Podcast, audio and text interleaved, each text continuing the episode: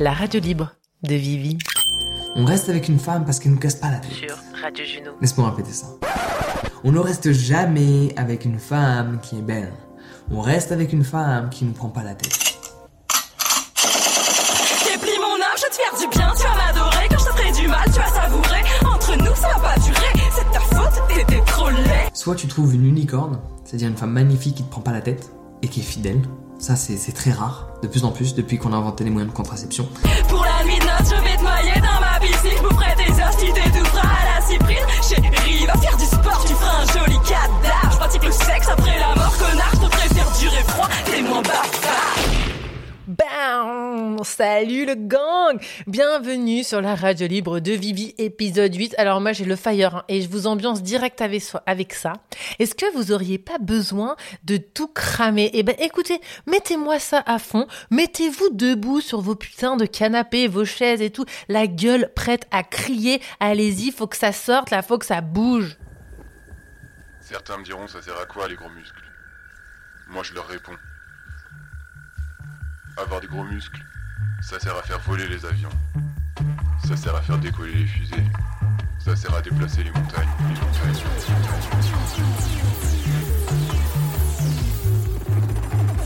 Plus grosse, les plus gros.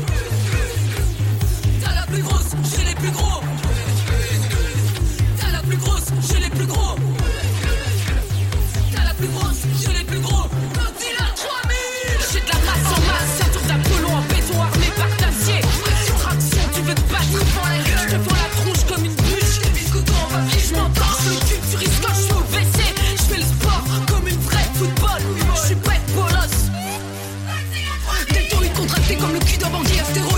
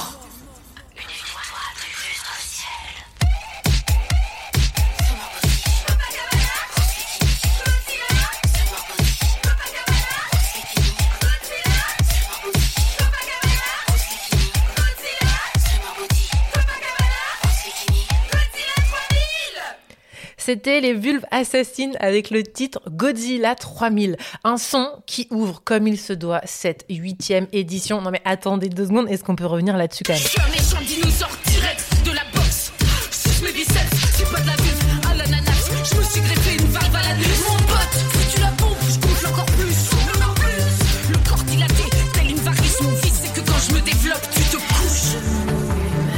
Bon, eh, je vais pas vous la passer en boucle parce que ouais, moi je le fais chez moi, mais bon, vous êtes pas là pour ça.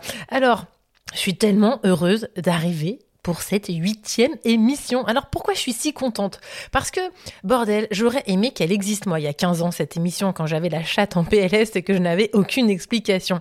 La seule info que j'avais, c'était que la pénétration, ça faisait mal. Bon, bah, en bonne hétéro, du coup, j'ai développé mes compétences en suçage de bites et je pense que je devrais faire une émission là-dessus. Sucer des bites, un moyen de trouver sa place dans une société patriarcale. Alors oui, c'est un vrai sujet, mais ce n'est pas le sujet pour ce soir. La vulvodynie ou l'art de souffrir de la vulve toucherait jusqu'à 16% des femmes. D'après mon petit calcul en croix et les chiffres de l'INSEE, ça donnerait plus de 5 millions de femmes en France. Alors, je vais pas révolutionner le truc avec mon émission radio, mais au moins je peux dormir tranquille la nuit, je transmets ce que j'ai appris. Et je vous transmets aussi une histoire, celle d'une femme, Lucette Dubot, kiné, qui a été au début d'un mouvement, d'une pratique pour venir à bout de ses douleurs et libérer les femmes. C'est passionnant.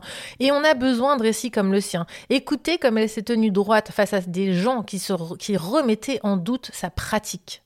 Alors, on dit qu'on n'écrit pas l'histoire des femmes. Eh bien, moi, voici ma petite pierre à l'édifice. Donc, dans cette émission numéro 8, on aura le parcours et l'expérience incroyable de Lucette Dubot, mêlé au témoignage de Bérangère Krief qui a connu la vulvodynie et qui est passée sous les mains de Lucette, ainsi que Cécilia qui viendra en fin d'émission, qui est, elle, en plein parcours de rééducation périnéale pour soulager enfin ses douleurs vulvaires.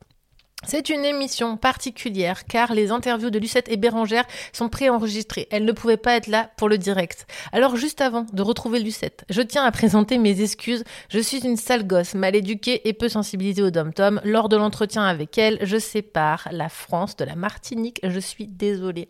Donc c'était le lundi 4 avril. Elle était en Martinique, moi à Montélimar. Merci l'internet, merci Zoom. C'est parti, on accueille Lucette Dubot. Bla bla bla bla pouki. Et un petit coup de douchette sur la minute Ferme la porte à la pouki dans le side. sur Radio Juno. Alors bonjour Lucette, bienvenue sur la radio libre de Vivi pour un entretien un peu particulier car cette fois-ci nous sommes dans les conditions d'un direct mais pas en direct car tu es depuis la Martinique. Bonjour Lucette. Bonjour Vivi. Alors, tu connais peut-être pas la tradition, euh, mais c'est pas parce que nous sommes en différé que tu vas échapper à ton portrait. C'est parti.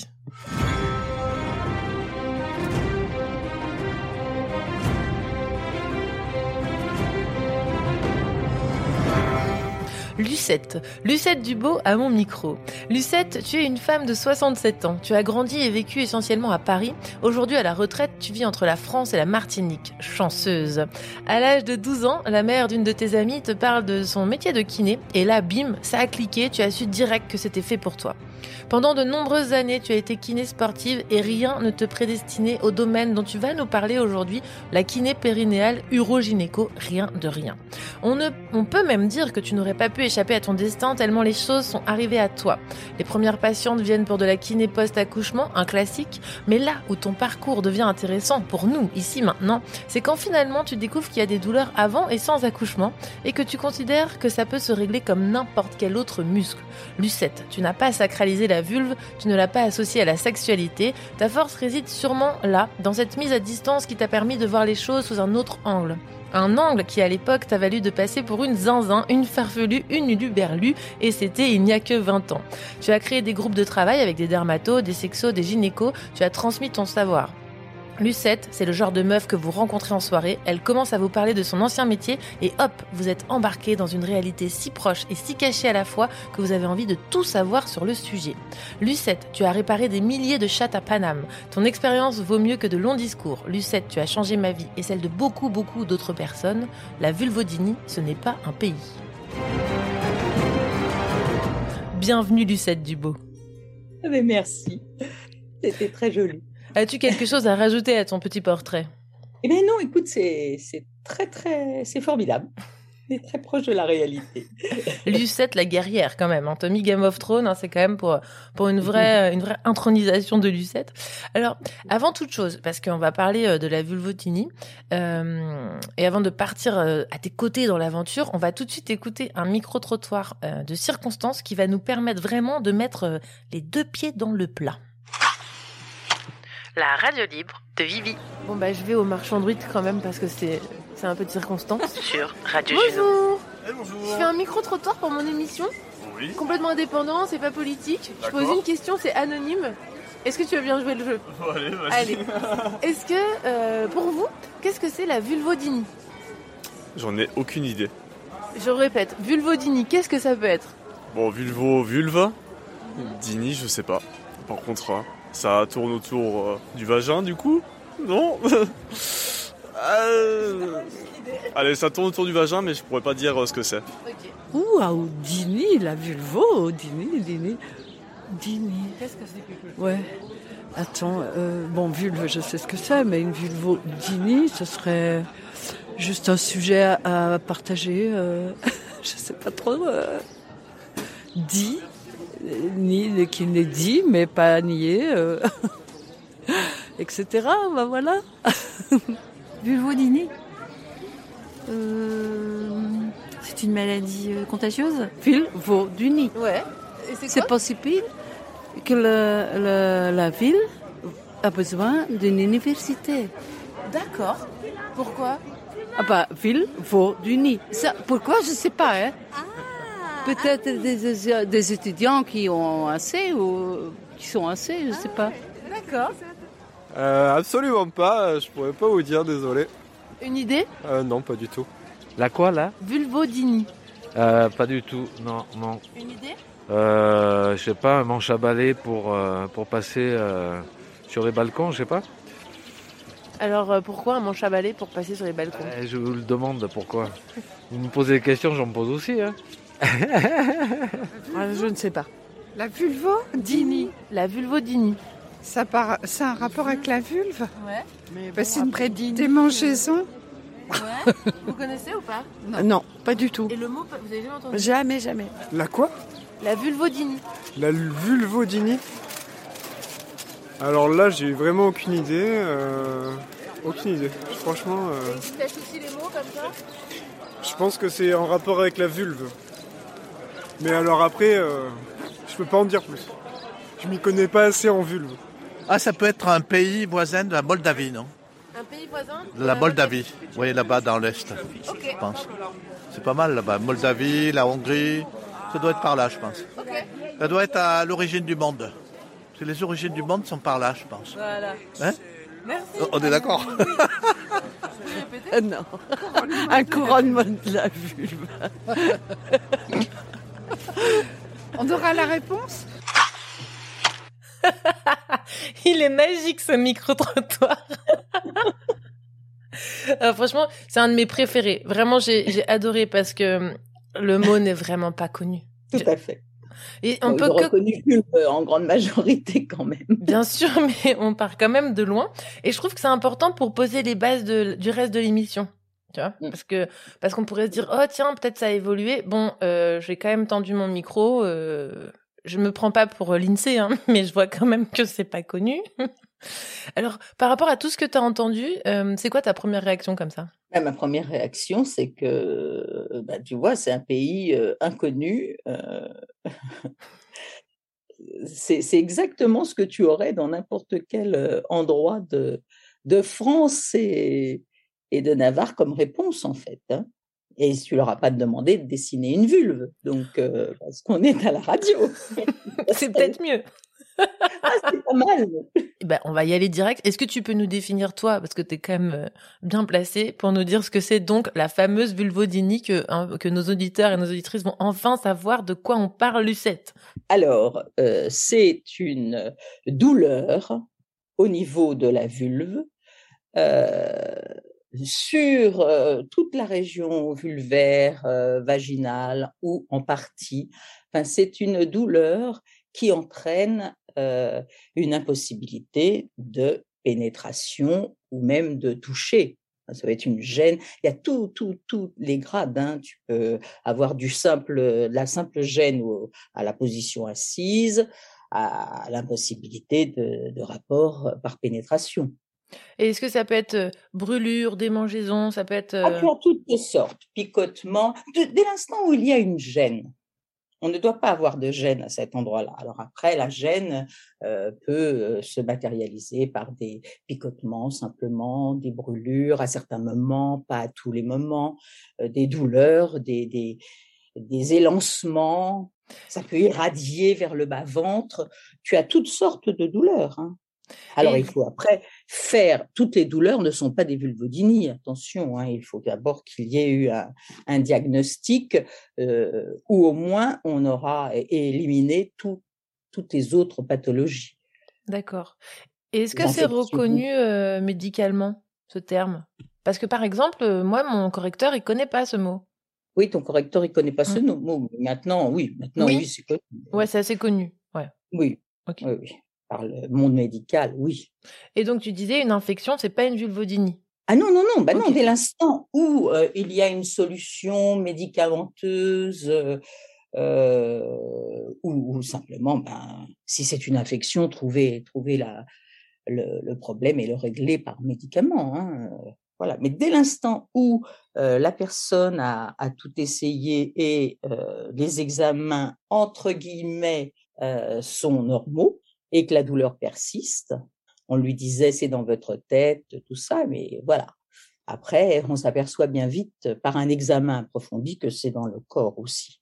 Ça, on y reviendra évidemment, euh, parce que déjà, euh, moi, je propose que dans un premier temps, on s'intéresse à ton parcours, parce qu'il est quand même, euh, il est quand même fascinant. Enfin, moi, je le trouve fascinant, et je pense qu'il peut intéresser pas mal de gens euh, qui vont nous écouter.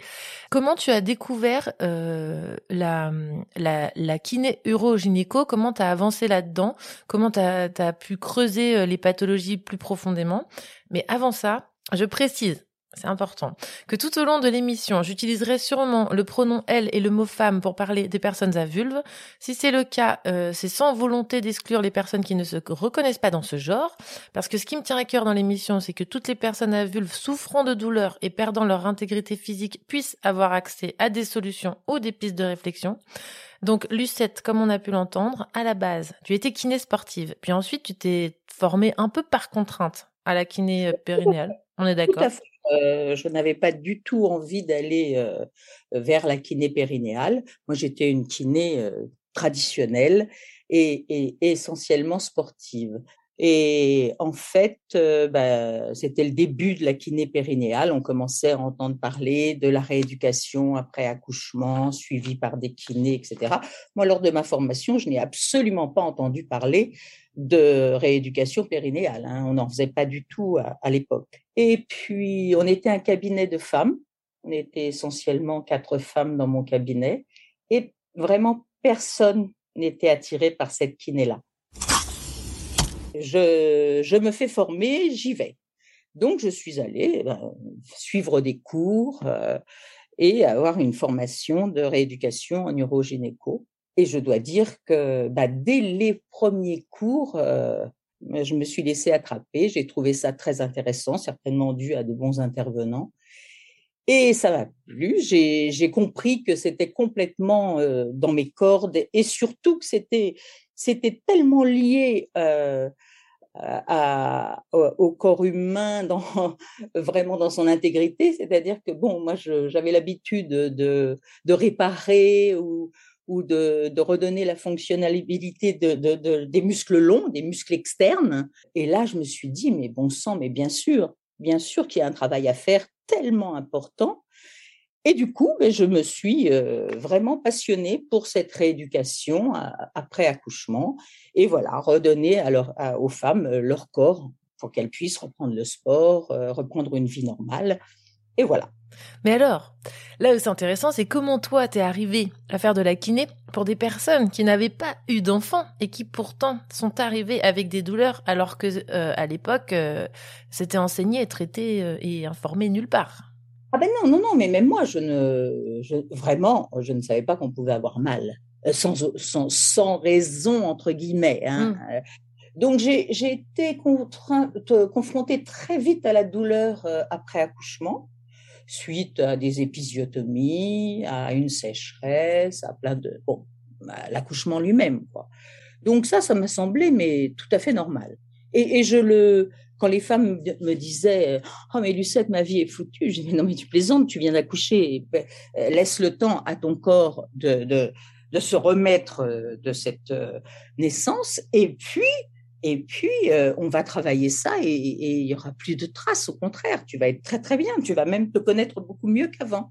Et c'est comme ça que les petites douleurs euh, ou les grosses douleurs d'épisiotomie, ben, on les réglait euh, dans les semaines qui suivaient l'accouchement, même avant de commencer la rééducation euh, musculaire proprement dite. Mmh.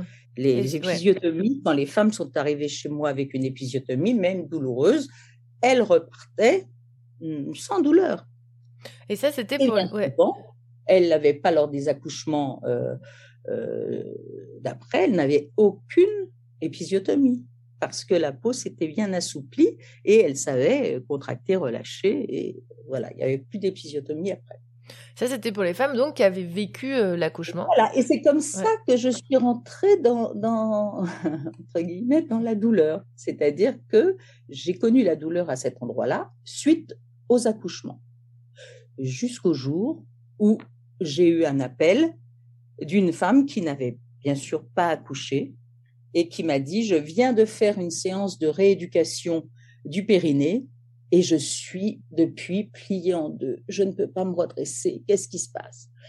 Alors elle me dit, on m'a, introduit une petite euh, sonde, on m'a lancé un courant, je n'ai pas eu mal, je n'ai pas eu de, de brûlure, mais au moment où la séance était terminée, euh, je ne pouvais plus me redresser. Et je lui dis, mais vous avez, euh, pourquoi vous avez ces séances? Vous avez quel âge? J'ai 35 ans. Vous avez accouché? Non, non, pas du tout. Et donc, je lui dis, écoutez, venez ce soir à 20h et je vous examinerai parce que moi, je ne comprends pas du tout ce qui, ce qui vous arrive. Et cette petite dame, encore un peu douloureuse, est arrivée dans mon cabinet. Je lui ai fait répéter son histoire. Je lui ai dit, écoutez, euh, elle n'avait pas été examinée. Son médecin généraliste lui avait donné une ordonnance parce qu'elle se plaignait euh, lors de cours magistraux euh, de ne pas pouvoir se retenir euh, et d'avoir des gouttes de fuite urinaire.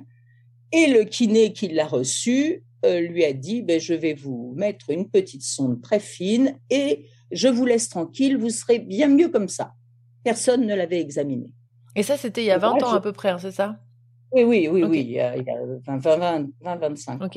Et donc là, je lui dis, je vais vous examiner. Et donc, euh, je l'installe sur ma table d'examen. Et là, je mets mon, mon doigt ganté sur euh, l'entrée de la vulve, sur le muscle périnée. Et là, je me trouve face à une, une contracture, mais monstrueuse. C'était très, très, très dur. Et je lui dis, mais vous ne devez pas avoir que des problèmes de fuite urinaire parce que euh, là d'un seul coup dans ma tête j'ai tout qui me j'ai toutes les images qui sont venues je me suis dit c'est pas possible cette femme elle a eu une électrostimulation mais c'est pas sur un muscle normal déjà au départ Mm. et là elle fond en larmes et elle me dit non je n'ai jamais pu avoir de rapport avec pénétration et je lui dis mais écoutez ça ne m'étonne pas du tout vous devez avoir pour une raison X un périnée hypertonique. Ses pleurs ont redoublé parce que je mettais un nom sur sa douleur. Donc, euh, on a décidé de commencer une rééducation, mais là qui allait un peu à l'envers, euh, et surtout que je, je, je tâtonnais parce que je, j'avais, je découvrais avec elle ce problème-là. Donc, euh, je lui ai dit, écoutez, moi, je vais vous déjà vous détendre comme n'importe quel muscle, euh, ce muscle. Donc, je vais peut-être dans un premier temps aggraver vos soucis de fuite urinaire, mais on n'a pas le choix. Il faut qu'on reparte euh, d'un périnée détendu et après on va retonifier tout ça et vous allez récupérer votre corps tout à fait normalement. hein. Et voilà, et quelques semaines plus tard, elle était très très bien. Mais à ce moment-là, pour toi, c'est un cas isolé. Ah mais pour moi c'est complètement euh, euh, c'est- c'était isolé. J'en parlais à mes collègues comme d'un cas. euh, ah écoutez, faites attention parce que regardez ce qui est arrivé. euh, Mais c'est in- incroyable. Et en fait cette euh, cette jeune femme, on a on a un peu trouvé ce qui lui était arrivé. Elle avait une éducation très très stricte. Donc euh, déjà, euh, elle devait serrer naturellement euh, toute cette zone, cette zone-là. Mm. Je me suis rendu compte qu'elle ne connaissait pas du tout son anatomie. Donc on a travaillé ça. Petit à petit, je, je lui ai dit de lire, de se... Mais elle, voulait- elle ne voulait pas trop savoir ce qui se passait là autour euh, de ce sexe euh, qui pour elle était vraiment une, une douleur permanente quoi, et un, un souci euh, énorme. Et je Et- l'ai vu s'ouvrir comme une oui. fleur. Comme beaucoup d'autres fleurs. Je pense que tu as, tu as- je pense que tu as cultivé un grand jardin. Oui, oui, oui, j'adore ça. Ouais. Et alors, donc, tu vois euh, euh, que, que ça fonctionne sur une, puis sur deux. Ah ben, Euh, après, oui. une autre m'appelle en me disant euh, Voilà, Lucette, on va parler de, de votre rééducation périnéale, mais moi j'ai 18 ans et je ne peux pas avoir de rapport. Et là, je me dis Une deuxième Oh, J'ai de la chance Et donc, euh, oui, on est reparti euh, pour une rééducation euh, qui, là, si tu veux, le, euh, le, le dégât psychologique n'avait pas encore eu le temps de s'installer. Parce que cette petite, elle en était à ses premiers rapports et, et oups, qu'est-ce qui se passe Voilà. Alors elle, elle avait fait beaucoup de cheval, par exemple. Tu vois, il y a, y y de tout. Hmm. Il n'y a, il y a pas que des abus. Il, y a, il, faut, il faut se dire que ça peut être accidentel, une chute euh, d'une chaise, euh, une chute de vélo avec la selle qui blesse l'entrejambe, euh, tout ce qui peut provoquer une contracture réflexe du muscle périnée. Hmm. Et ce muscle périnée, il est circulaire. Il est en forme. Ces fibres musculaires ne sont pas longues. Elles sont longues, bien sûr, mais Mm. elles sont pas en, en longueur comme tous les muscles du corps que l'on connaît très bien. Elles, elles sont en forme de 8 inversées, c'est-à-dire la grande boucle autour euh, du vagin et la petite boucle autour de l'anus. Donc tu imagines bien que dès qu'il y a contraction, ça se ferme. Ouais. Et une contracture musculaire, c'est une réduction de la longueur de la fibre musculaire. Donc là, bah, le cercle, il est tonique, il est rétréci, et chaque étirement provoque une douleur euh, terrible. Alors Mais- ça, on peut tout à fait le comprendre. Bien sûr. Quand on a une douleur à la jambe, on étire sa jambe. Ah oui, ça fait mal, ça fait mal, ça fait mal, mais c'est presque agréable parce qu'on sent qu'on tire son muscle et que ça lui fait du bien. Mm. Alors que lorsque la douleur survient lors de la pénétration, eh ben on pense pas que c'est un muscle à étirer et que ça va faire du bien. Non. Et donc, on se contracte de plus en plus. Et, Et ça, ça suffit. Bah, bien sûr, ouais. Et ça, à l'époque, t'es au courant de tout ça ou tu l'as découvert au fur et à Pas mesure? du tout. Bah oui. Pas du tout. Pas du tout. C'est en, en, en essayant de comprendre ce qui s'est passé. Ben, j'ai très vite compris, en connaissant la, l'anatomie, que ce muscle, il travaillait comme tous les muscles du corps, avec en plus des connotations sexuelles, euh, ce qui euh, changeait toute la donne. Comme on rentre dans le sujet, alors là, moi, je suis refaite de parler autant de touch, ça fait trop plaisir. Alors après ce début de bon moment avec Lucette, rien de tel qu'une petite vaginoplastie qui revigore, et ça, euh, c'est pareil, hein, on se le met à fond, s'il vous plaît.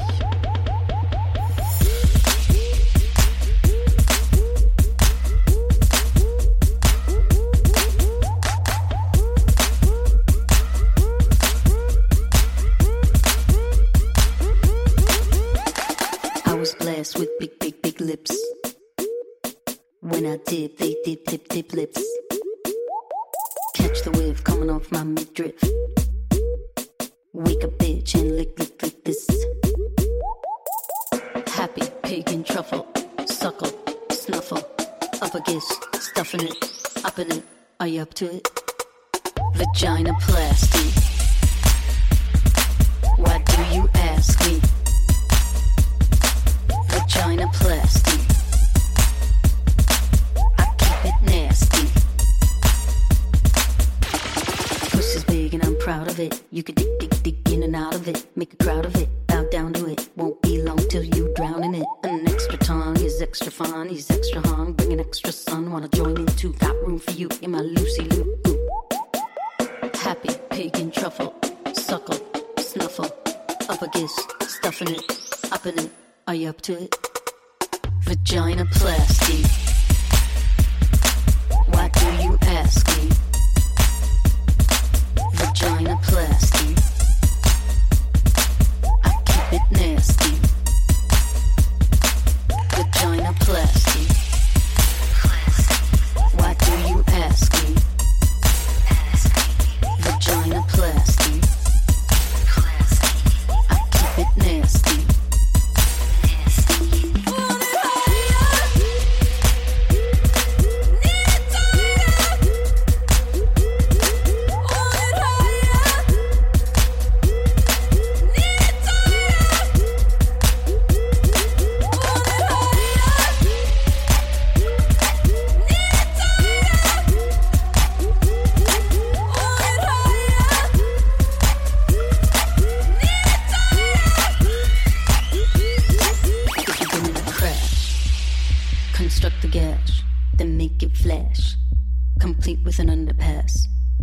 As a but know you're a woman, I understand.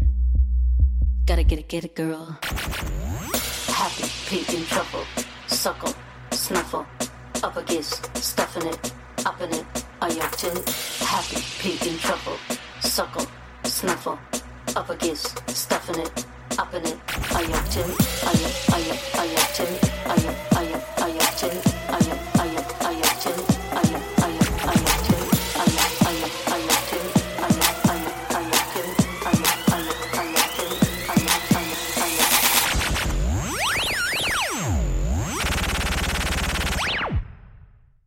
Vagina plasty. Why do you ask me?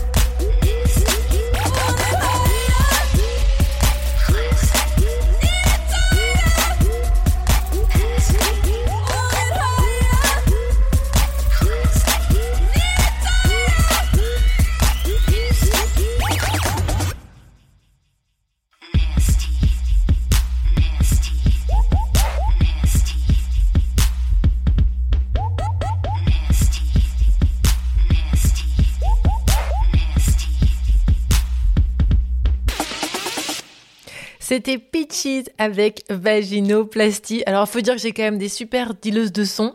Euh, les Popipa, Flo Flo, merci à vous. Dès que j'ai besoin d'un son avec un thème, vous êtes là avec des morceaux qui vont bien. Franchement, ça fait plaisir et je vous le rends bien. Alors, vous avez rencontré Lucette et dans la suite de sa belle histoire, elle va revenir sur euh, son groupe de travail qu'elle initie avec d'autres. Alors, un groupe de travail, c'est un groupement de professionnels de la médecine qui se, qui se réunit une fois par mois au plus pour avancer sur leur métier et euh, les différents cas. Et on va voir ce que ça lui a apporté à elle, euh, Lucette, dans son parcours. C'est pas rien. C'est grâce à ce- ce groupe de travail qu'elle va aller beaucoup plus loin et que les patientes vont pouvoir en profiter. Comment le collectif est venu au soutien dans tout ça C'est parti. Et alors, ce qui a commencé vraiment cette belle histoire, c'est le fait que cette petite jeune fille qui est arrivée en deuxième position dans mon cabinet était suivie par une dermatologue qui s'intéressait beaucoup aux douleurs vulvaires, qui était, je peux le dire, qui est Micheline euh, Moyal-Baraco, dermatologue euh, vulvaire sur Paris, et qui, elle, euh, vraiment commençait à se poser des questions parce que euh, depuis, euh, depuis longtemps, elle s'occupait de toutes ces douleurs je- qui étaient une interrogation presque mondiale. hein, tout le monde, se- eh, ça c'était connu, c'était connu les douleurs. on appelait ça vaginisme, on Mm. appelait ça vraiment, on, on isolait ce terme. Le terme vaginisme englobait tout. Vaginisme existe, mais là, on- on appelait vaginisme tout ce qui était une anomalie au niveau, au niveau vulvaire. Et donc, cette petite est allée voir Micheline et Micheline lui a dit Ah, C'est mon traitement qui a fait ça, parce qu'elle a vu à l'examen, parce que Mi- Micheline examinait ses patientes, hein, examine toujours ses patientes en tant que dermato. Et, euh, et la petite lui a dit Non, non, je vais voir une kiné. Et Micheline m'a appelé immédiatement en, di- en- en disant Est-ce qu'on peut se voir?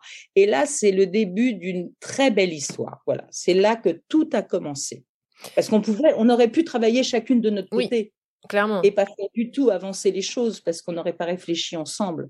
Et là, vous Et commencez, là, et au début, Micheline, euh, je peux me permettre de l'appeler Micheline parce que déjà, Ah oui, j'adore ce prénom. Euh, mais au début, Micheline, euh, elle doute aussi un peu. Hein. Euh, Ah, complètement. On Bah, est d'accord. Micheline et, et, et Sophie, parce que Sophie Berville-Lévy, une grande dermato- une grande gynécologue parisienne aussi. Et là, au début, elles me disent, euh, bon, bah avec, euh, on, ne demande qu'à te croire. euh, Est-ce qu'on peut t'envoyer du monde? Alors moi, je leur dis oui, oui. À part que ben, j'ai toujours mon cabinet de médecine, de kiné normal, hein, entre guillemets, kiné traditionnel. Et je leur dis, bah, écoutez, si je peux, je, vais, je vais prendre vos patientes en priorité, bien sûr. Et petit à petit, je prends des patientes qui vont mieux, euh, qui retournent les voir. Et là, lors de nos réunions, euh, je, je, les revois qui me disent oui Lucette c'est fabuleux ce que tu as fait euh, avec les filles mais c'est surtout ta personnalité c'est c'est la confiance que tu leur redonnes. Euh, ton charisme, c'est ton... Voilà, c'est toi qui fais que euh, tu, les, tu, tu, les réconfortes, tu leur parles, tu es tellement très sûr de, de tes résultats que bah, tu leur passes euh, l'optimisme. Et moi, je me dis, mais c'est pas possible, je vais pas y arriver. Parce que le problème est dans le corps et dans la tête. Quel est l'œuf, quelle est la poule On ne sait pas toujours, on ne sait Mmh. pas qui a commencé, si c'est un problème psychologique ou si c'est un problème purement physique, qui avec le temps est devenu également psychologique. Mais une chose est sûre, c'est que tu dois travailler euh, le tout. Tu dois intervenir et sur euh, le problème psychologique qui s'est créé, en réexpliquant tout, en essayant de, de, de trouver la, la faille, et bien sûr en réparant le corps. Et ça, c'est, je dirais, Oui. c'est, c'est facile. Oui, parce que toi, tu dis aussi que euh, parfois, euh, on, on- un, un problème de corps, par exemple, tu as le périnée, tu as une contracture, euh, on, va, on va dire à la patiente que ça peut être psychologique, elle va s'en faire toute une histoire, alors qu'en fait, elle est Bien juste sûr. Tombée puis, à cheval, tu vois? Oui, tout à fait. Mais moi, je l'ai vu. Elle va rechercher dans son histoire des choses qu'elle avait digérées, tu vois? Et puis, elle va trouver parce que Ouais. Euh, tu peux trouver quelqu'un qui t'a, il y a eu des attouchements, il y a eu ceci, il y a eu cela. Alors certains sont catastrophiques psychologiquement et d'autres sont digérés. Mais, mais vu qu'elles n'ont pas de réponse, vu qu'elles n'ont pas de réponse, pas de réponse, et qu'on leur dit c'est psychologique ou qu'on leur disait parce que c'est de moins en moins maintenant, c'est quand même ça a vraiment évolué. Hein.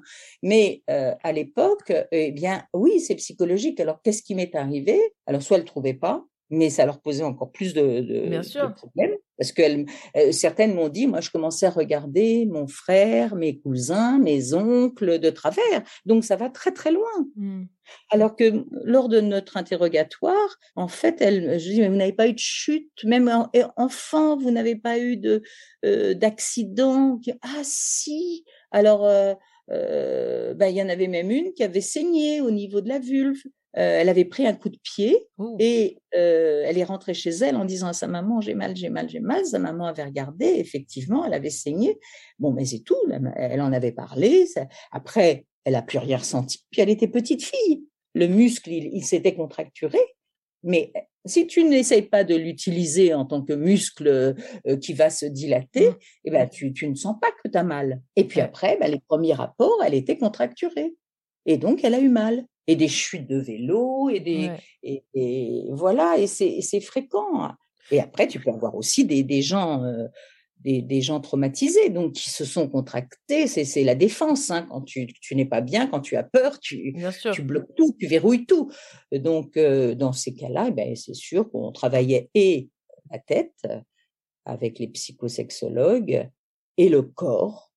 Et les deux ensemble, avec l'écoute gynécologique, l'écoute dermato, euh, ça faisait et ça fait d'excellents résultats. La force, c'est d'avoir euh, réuni vos, vos Ah, connaissances. ça c'est clair. Ouais, ouais. Et même pour nous, parce qu'on n'aurait jamais avancé chacune dans notre euh, coin comme on a avancé en groupe, bien Ah, c'est sûr. sûr. Il y a 15 ans, tu trouves ta remplaçante en clinique classique euh, pour te consacrer que à ça.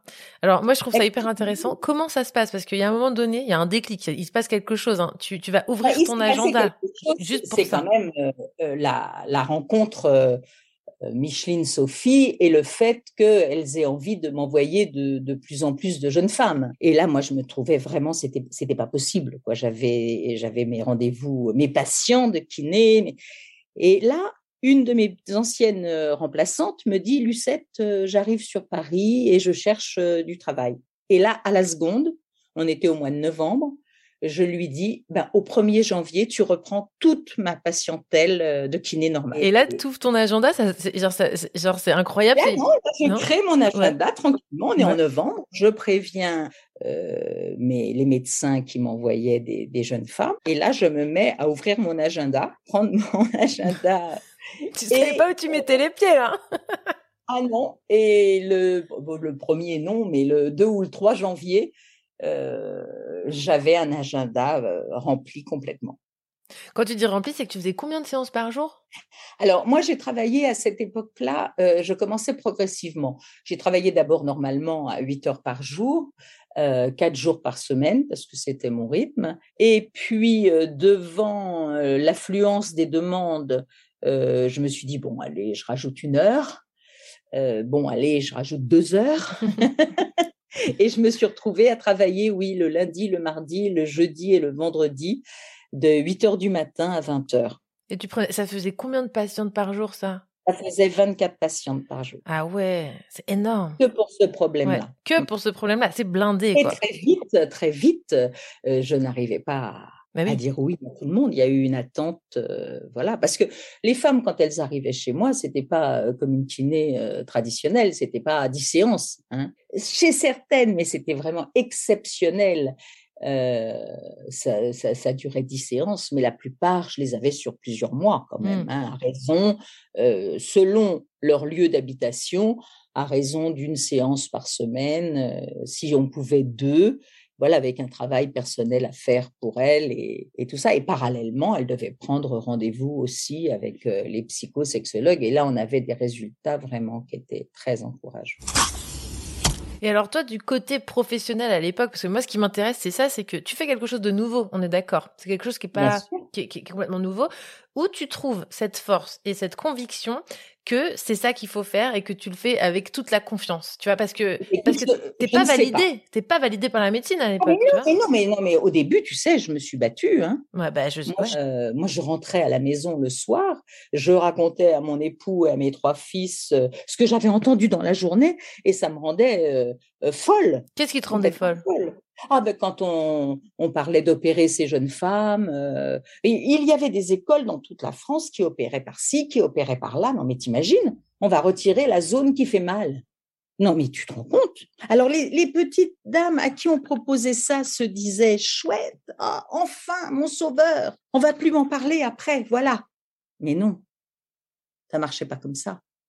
Et donc, au moment de l'opération, ils sentaient pas le muscle, par exemple, qui était Mais contracté. non, mais non, mais non, mais non, mais non, c'était une zone. euh, oh ben, on a accusé, euh, euh, comme comme on parlait de vaginisme. Bon, ça très vite, on a on a compris qu'il fallait pas. Moi, c'est un terme qui me donnait froid dans le dos, vaginisme. Même avant tout, je je supportais pas ce mot. C'était pour moi, c'était horrible. Vaginisme. On parle du vagin, quelque chose. Vaginisme.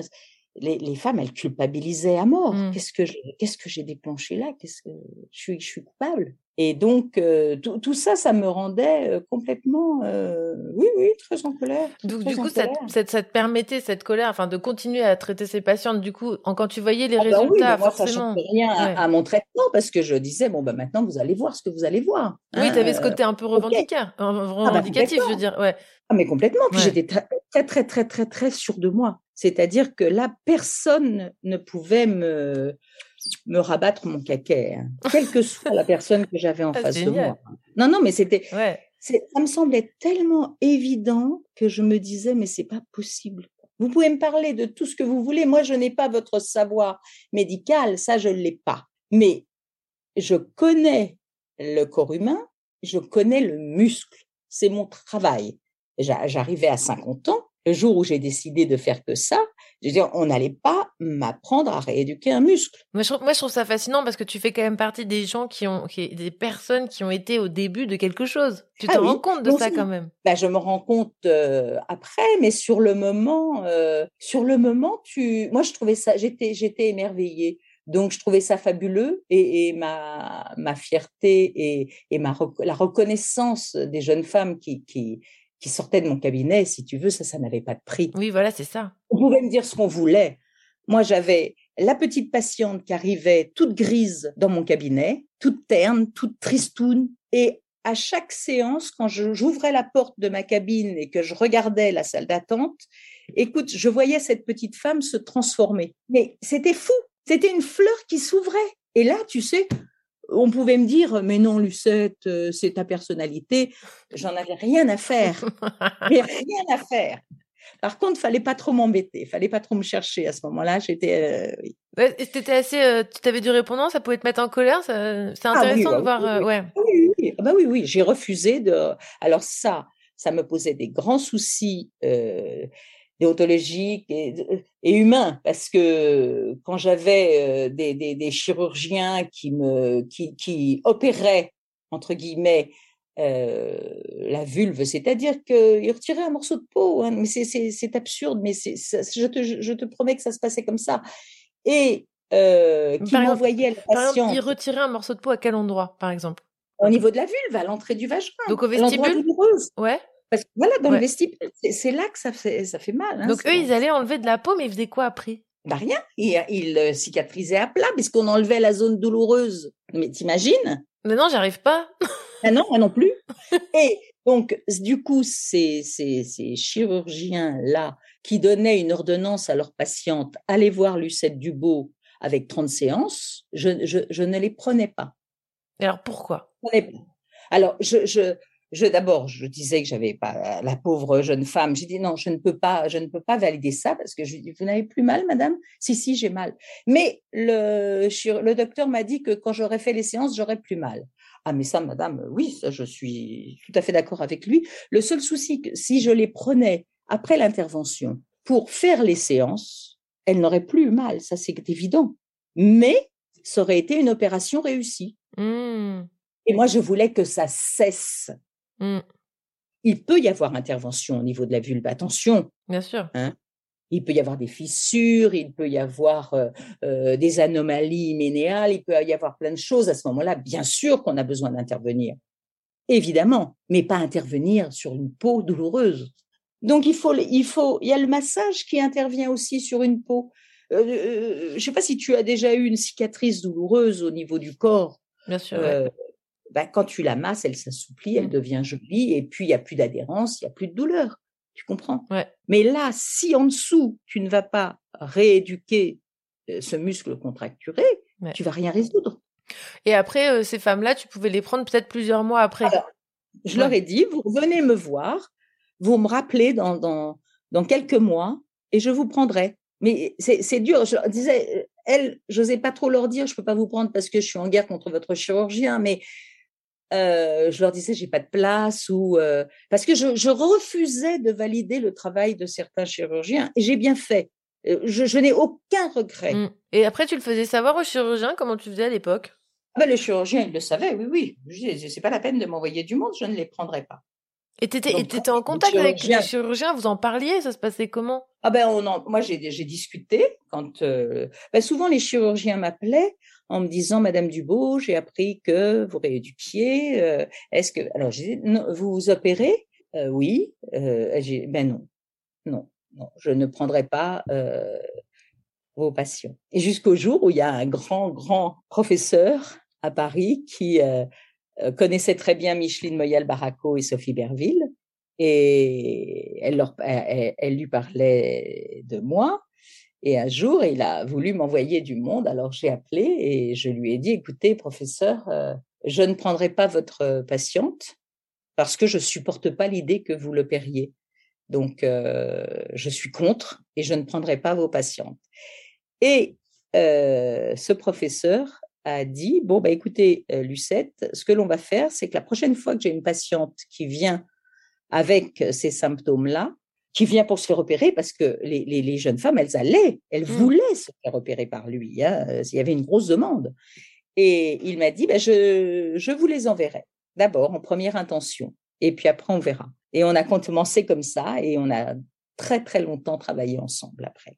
Et il a plus opéré, et il a fait des grandes déclarations disant, euh, avant j'opérais, c'était une erreur, une erreur euh, grossière, mais c'était comme ça qu'on faisait, c'est comme ça qu'on nous avait euh, euh, expliqué le traitement, et je n'opère plus. Il Voilà. a eu la décence d'esprit de se remettre en question. Ah, complètement. Et alors, ça, c'était fabuleux. Et ça, pour moi, ça a été, euh, ça a été une grande période, oui, un grand soutien. Est-ce que tu as eu vent d'autres kinés comme toi qui ont eu, euh, qui ont vu, qui ont découvert ça dans d'autres endroits dans le monde? À ce ben, moment-là? moi, je les ai Tu pas rencontrés parce que tu sais, d'abord, euh, on était très occupés, mais c'est sûr que c'est arrivé. Ben oui. C'est sûr. Mais elles ont peut-être certainement pas eu la chance de rencontrer le groupe de travail. C'est ça. Parce que moi, moi, ma, ma- ma grande chance dans cette histoire, c'est d'avoir rencontré Micheline et Sophie. Qui ont fait je les aurais ouais. pas rencontrés. Je les aurais pas rencontrés. On n'aurait pas avancé. Et je n'aurais continu- pas moi. t'aurais continué peut-être à faire Parce ça que- sur quelques patientes, mais t'aurais pas été. exceptionnellement. Oui, Parce voilà. qu'il aurait fallu déjà que les patientes arrivent à mon cabinet. Donc, euh, non, non, non, non, non, non. Là, là, la, la réussite de, de, de ce travail, de cette rééducation, c'est vraiment le, le travail de groupe. Le collectif. Pas le collectif, mais, mais, mais à 200%. Et de- vous on, peut deviez- rien, on ne peut rien l'une sans l'autre. Déjà, nous, on n'a pas le diagnostic. Mmh. Donc, moi, je ne me permettrais pas euh, de dire à une petite qui arrive pour des douleurs, c'est ça. Je ne Oui. me permettrais pas. Ouais, toi, tu- Je n'ai oui. pas, je n'ai pas le droit au diagnostic. Et puis, en plus, je ne connais pas assez les choses. Par contre, passage par un médecin, passage. euh, moi, si elle venait de Micheline, si elle venait de Sophie, j'avais l'esprit complètement libre, tu vois. Ouais, tu savais que c'était le. Les autres médecins, il y a plein de médecins quand, quand, le, quand la patiente arrivait chez moi, je me posais même pas de questions. Bon, ben voilà, j'y vais. Parce que tu savais que le diagnostic était bien posé. Voilà. Par contre, si on m'envoyait des gens parce que les gens commençaient à entendre parler ou de bouche à oreille, tout ça, et qu'il n'y avait pas eu euh, une- un, un vrai examen gynécologique avec une vraie recherche de ce que ça pourrait être et ne pas être, et euh, ben là, j'étais pas tranquille. Hmm. Si tu veux, je pouvais travailler puisque j'avais l'ordonnance, mais moi, j'étais pas tranquille. Après, et tu- dès qu'il y avait le moindre doute, je demandais l'avis d'une de mes d'une de mes médecins référents, bien sûr. Qu'est-ce qui te mettait le plus en colère? Le plus en colère, c'est quand on me disait que c'était que dans la tête. Ça, ça te rendait ouf? Ah, ça me rendait ouf. Et ça t'est arrivé de t'énerver euh, devant, devant des, des professeurs, devant des gens Ah oui. Ouais. Ah oui, oui, oui, oui, Ouais. oui, oui, oui. Tu laissais sortir ta colère? Ben, ça m'est arrivé quand euh, lors de congrès, tu vois. Ah ouais? Lors de congrès, euh, bah, surtout les, les congrès de sexo, où on allait tous euh, en groupe avec notre groupe de travail.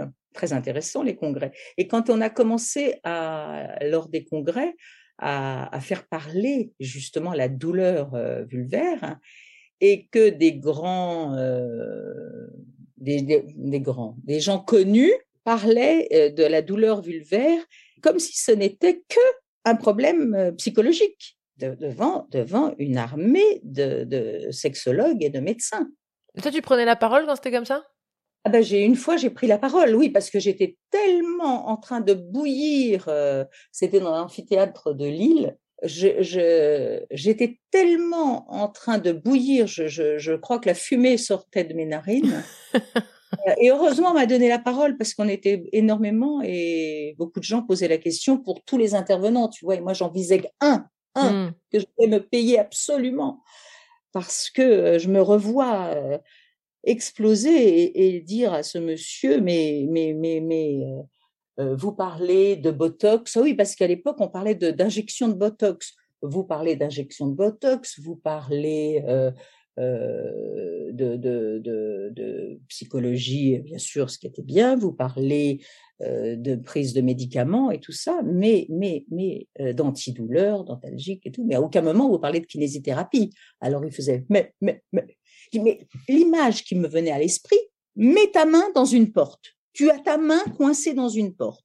Alors là, tu vas avoir euh, euh, le spécialiste de la douleur qui va dire, euh, ben, on va peut-être faire des injections dentalgiques.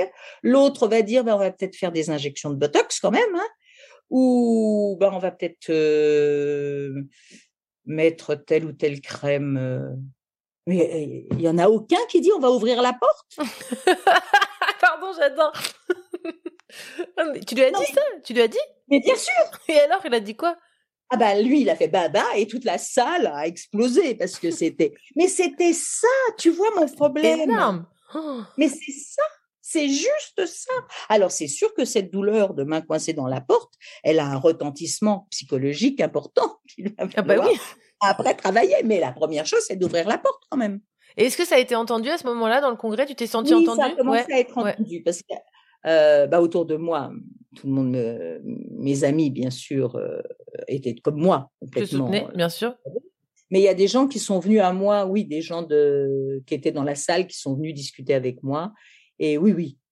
Ah, j'espère que j'espère que ça, ça donnera un peu de de, de... Mais ça a beaucoup changé, hein, ça. Ouais. Ça a bien évolué. hein. Je te garantis que ça a bien évolué. On en parle de plus en plus. hein. Là où, où j'aimerais faire attention, c'est que peut-être que toi, tu as un biais. Alors, c'est pas un reproche, mais peut-être que vu que tu es entouré de gens comme ça, euh, tu, tu vois ça. Oui, c'est évident. Évidemment. C'est évident. J'ai l'oreille, c'est-à-dire que euh, je mets la radio, paf, j'entends quelque chose qui me fait dire waouh, waouh, ça change, ça change, tu vois. Oui, oui, ça change, ça change, mais après, moi, je, moi, je me Oui, dis ça, ok. Envoie ton micro-trottoir quand même. Voilà, après, voilà, tu vois, je veux dire, voilà, on voit le micro-trottoir et, on- et ça change, ça change, mais je pense qu'il y a quand même toute une partie euh, de personnes qui, qui n'arrivent toujours pas à se faire traiter de leurs problèmes, tu vois. Mais je suis Ouais. tout à fait d'accord avec toi. Il y, a, il y a encore beaucoup de travail. Est-ce qu'on peut dire que vous étiez des sorcières quand même?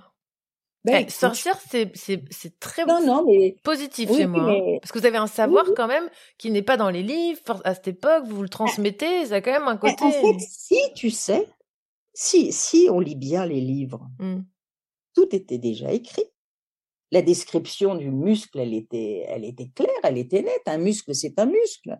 Mais c'était écrit, mais c'était pas pratiqué. Hein. Ben, c'était pas pratiqué parce que il y avait des, des idées parasites. Voilà. Et, et bon, euh, la médecine au départ, elle était masculine, hein, donc euh, Ouais. une femme qui a mal, ben c'est une femme qui est un peu coincée, et puis euh, et puis on va la décoincer. Bah oui. Radio Juno. Non, mais la force de la meuf, quoi. Bon, écoutez, moi, je vous vois réagir sur le chat parce que si vous écoutez en direct, vous pouvez euh, venir sur Radio Juno et interagir entre vous. Et en effet, c'est incroyable ce qu'elle révèle et on n'a jamais accès à ces discours-là. Et c'est c'est là l'importance de la radio libre de Vivi.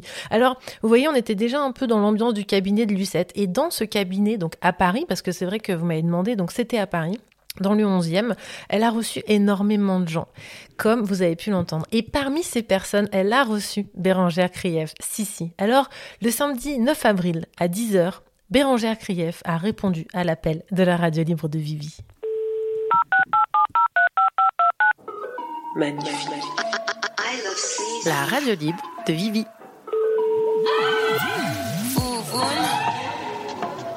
Sur Radio Juno. Foufoune, Deux heures avec vous. foufoune, dans ta bouche. Alors, euh, bienvenue Bérangère Krief. Euh, J'y suis allée au culot avec toi parce que j'avais entendu un podcast où tu parlais de Lucette Dubot. Euh, N'importe qui est passé sous les mains de Lucette se souviendra de ce prénom avec le sourire pour la vie. Alors Bérangère, tu es comédienne et humoriste. En tant que personnalité publique, je trouve ça important que tu oses t'exprimer là-dessus. Donc merci pour toutes les vulves en PLS, déjà. Et euh, je suis très heureuse de t'avoir au micro car ce qui m'intéresse essentiellement, c'est tout ce qu'il y a de tabou autour de la vulvodynie et des personnes qui osent pas en parler. Alors, euh, bienvenue Bérangère. Merci, merci à toi Vivi. Alors, on va y aller direct hein, dans le vif du sujet. Euh, alors, quand est-ce que toi, as été, euh, on a réussi à poser un diagnostic euh, sur ta vulvodynie? Euh, C'était, je pense, entre 2013 et 2014.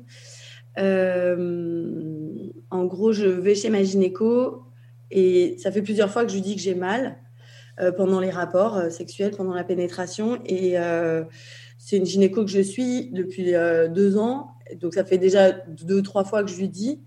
Et, et l'autre gynéco que j'avais avant, je lui avais dit aussi. Mais personne ne me disait rien. Et cette gynéco m'a juste dit Très bien, je pense savoir ce que vous avez. Euh, je vous fais une ordonnance. Euh, allez voir cette femme, Lucette Dubot. Et elle me donne une ordonnance. Elle me dit même pas le mot. C'est quand je sors, il y a écrit 15 séances de rééducation périnéale.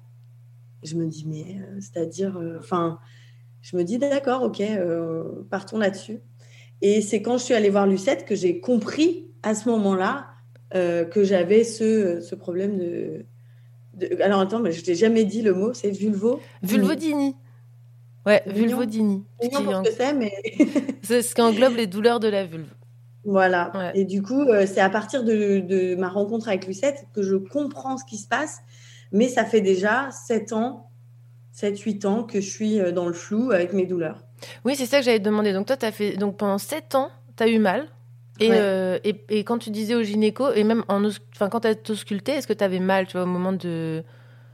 J'ai pas souvenir d'avoir très mal pendant l'auscultation. Bah, J'avais quand même une appréhension. Si je te dis ça, elle me disait toujours respirer, respirer. Oui. C'était quand même très tendu. Euh, Et puis, euh, ouais, pe- personne me disait rien.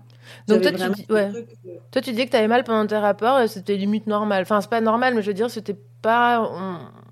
On, pointait pas trop Bah, le truc. je- je- je- ce que- ce que je- ce que j'avais vécu, c'est que j'avais eu une relation assez longue avec un garçon, euh, dans une relation comme, euh, comme on peut définir de toxique. Euh, donc avec un mec qui euh, très rapidement me dit qu'il a plus de désir pour moi, machin. Donc on passe quatre années quand même. J'ai entre 20 et 25 ans. dans ce flou artistique du désir, de, du désir de l'autre. Moi, je me- je m'ex- je m'exprimais beaucoup. euh, Enfin, j'avais vraiment besoin du désir de l'autre, donc du coup, j'étais complètement perdue et, j'avais à cœur de réparer euh, euh, ce truc avec lui. Et donc, pendant quatre ans, j'ai une sexualité quasi inexistante ou compliquée quand ça arrive. Enfin bon, voilà. Donc, c'est pas hyper agréable. Et ensuite, je rencontre un autre garçon et euh, qui lui est très euh, expressif, qui a très envie de moi, qui a beaucoup de désir et tout. Donc, euh, je me dis ah cool, super, enfin euh, on me voit. Et, et en fait, très rapidement, j'ai- mal. Alors bon, je me dis il avait, il avait plutôt un, un- un gros sexe. Et donc, je me dis bon, ça doit venir de là en fait. Et, et donc je je fais le, le job entre guillemets, c'est que ben, souvent j'ai mal. En plus, on a une relation à distance, ce qui crée, je trouve complètement un comment dire, euh, euh, un truc faussé par rapport au désir. C'est-à-dire que comme tu ne t'es pas vu, tu es censé désirer l'autre très fort parce que tu es censé être en manque, etc. Et en fait, quand j'arrive, à chaque fois, on a un rapport. Et en fait, je, pour le week-end, en fait, j'ai hyper mal. Et euh, j'ai- au bout de quelques... Enfin, ça a duré longtemps, hein, sans que je, je sache pourquoi, puis que je m'en veuille, et puis que enfin, je continue et que je comprenne pas. Et à la fin de cette relation, je suis en colère contre lui parce que je, lui dis d'aller doucement. Je, n'arrive, en fait, je, n'ai tellement pas eu accès à, des, possibilités par rapport à mon désir. Comme, je suis complètement calquée sur le désir de l'homme par rapport à moi, euh, je n'arrive pas à exprimer ce, que j'ai, ce dont j'ai besoin. Et donc, je suis en colère contre lui. Euh, je, suis très en colère et je, je veux plus rien, quoi, parce que c'est trop douloureux, quoi.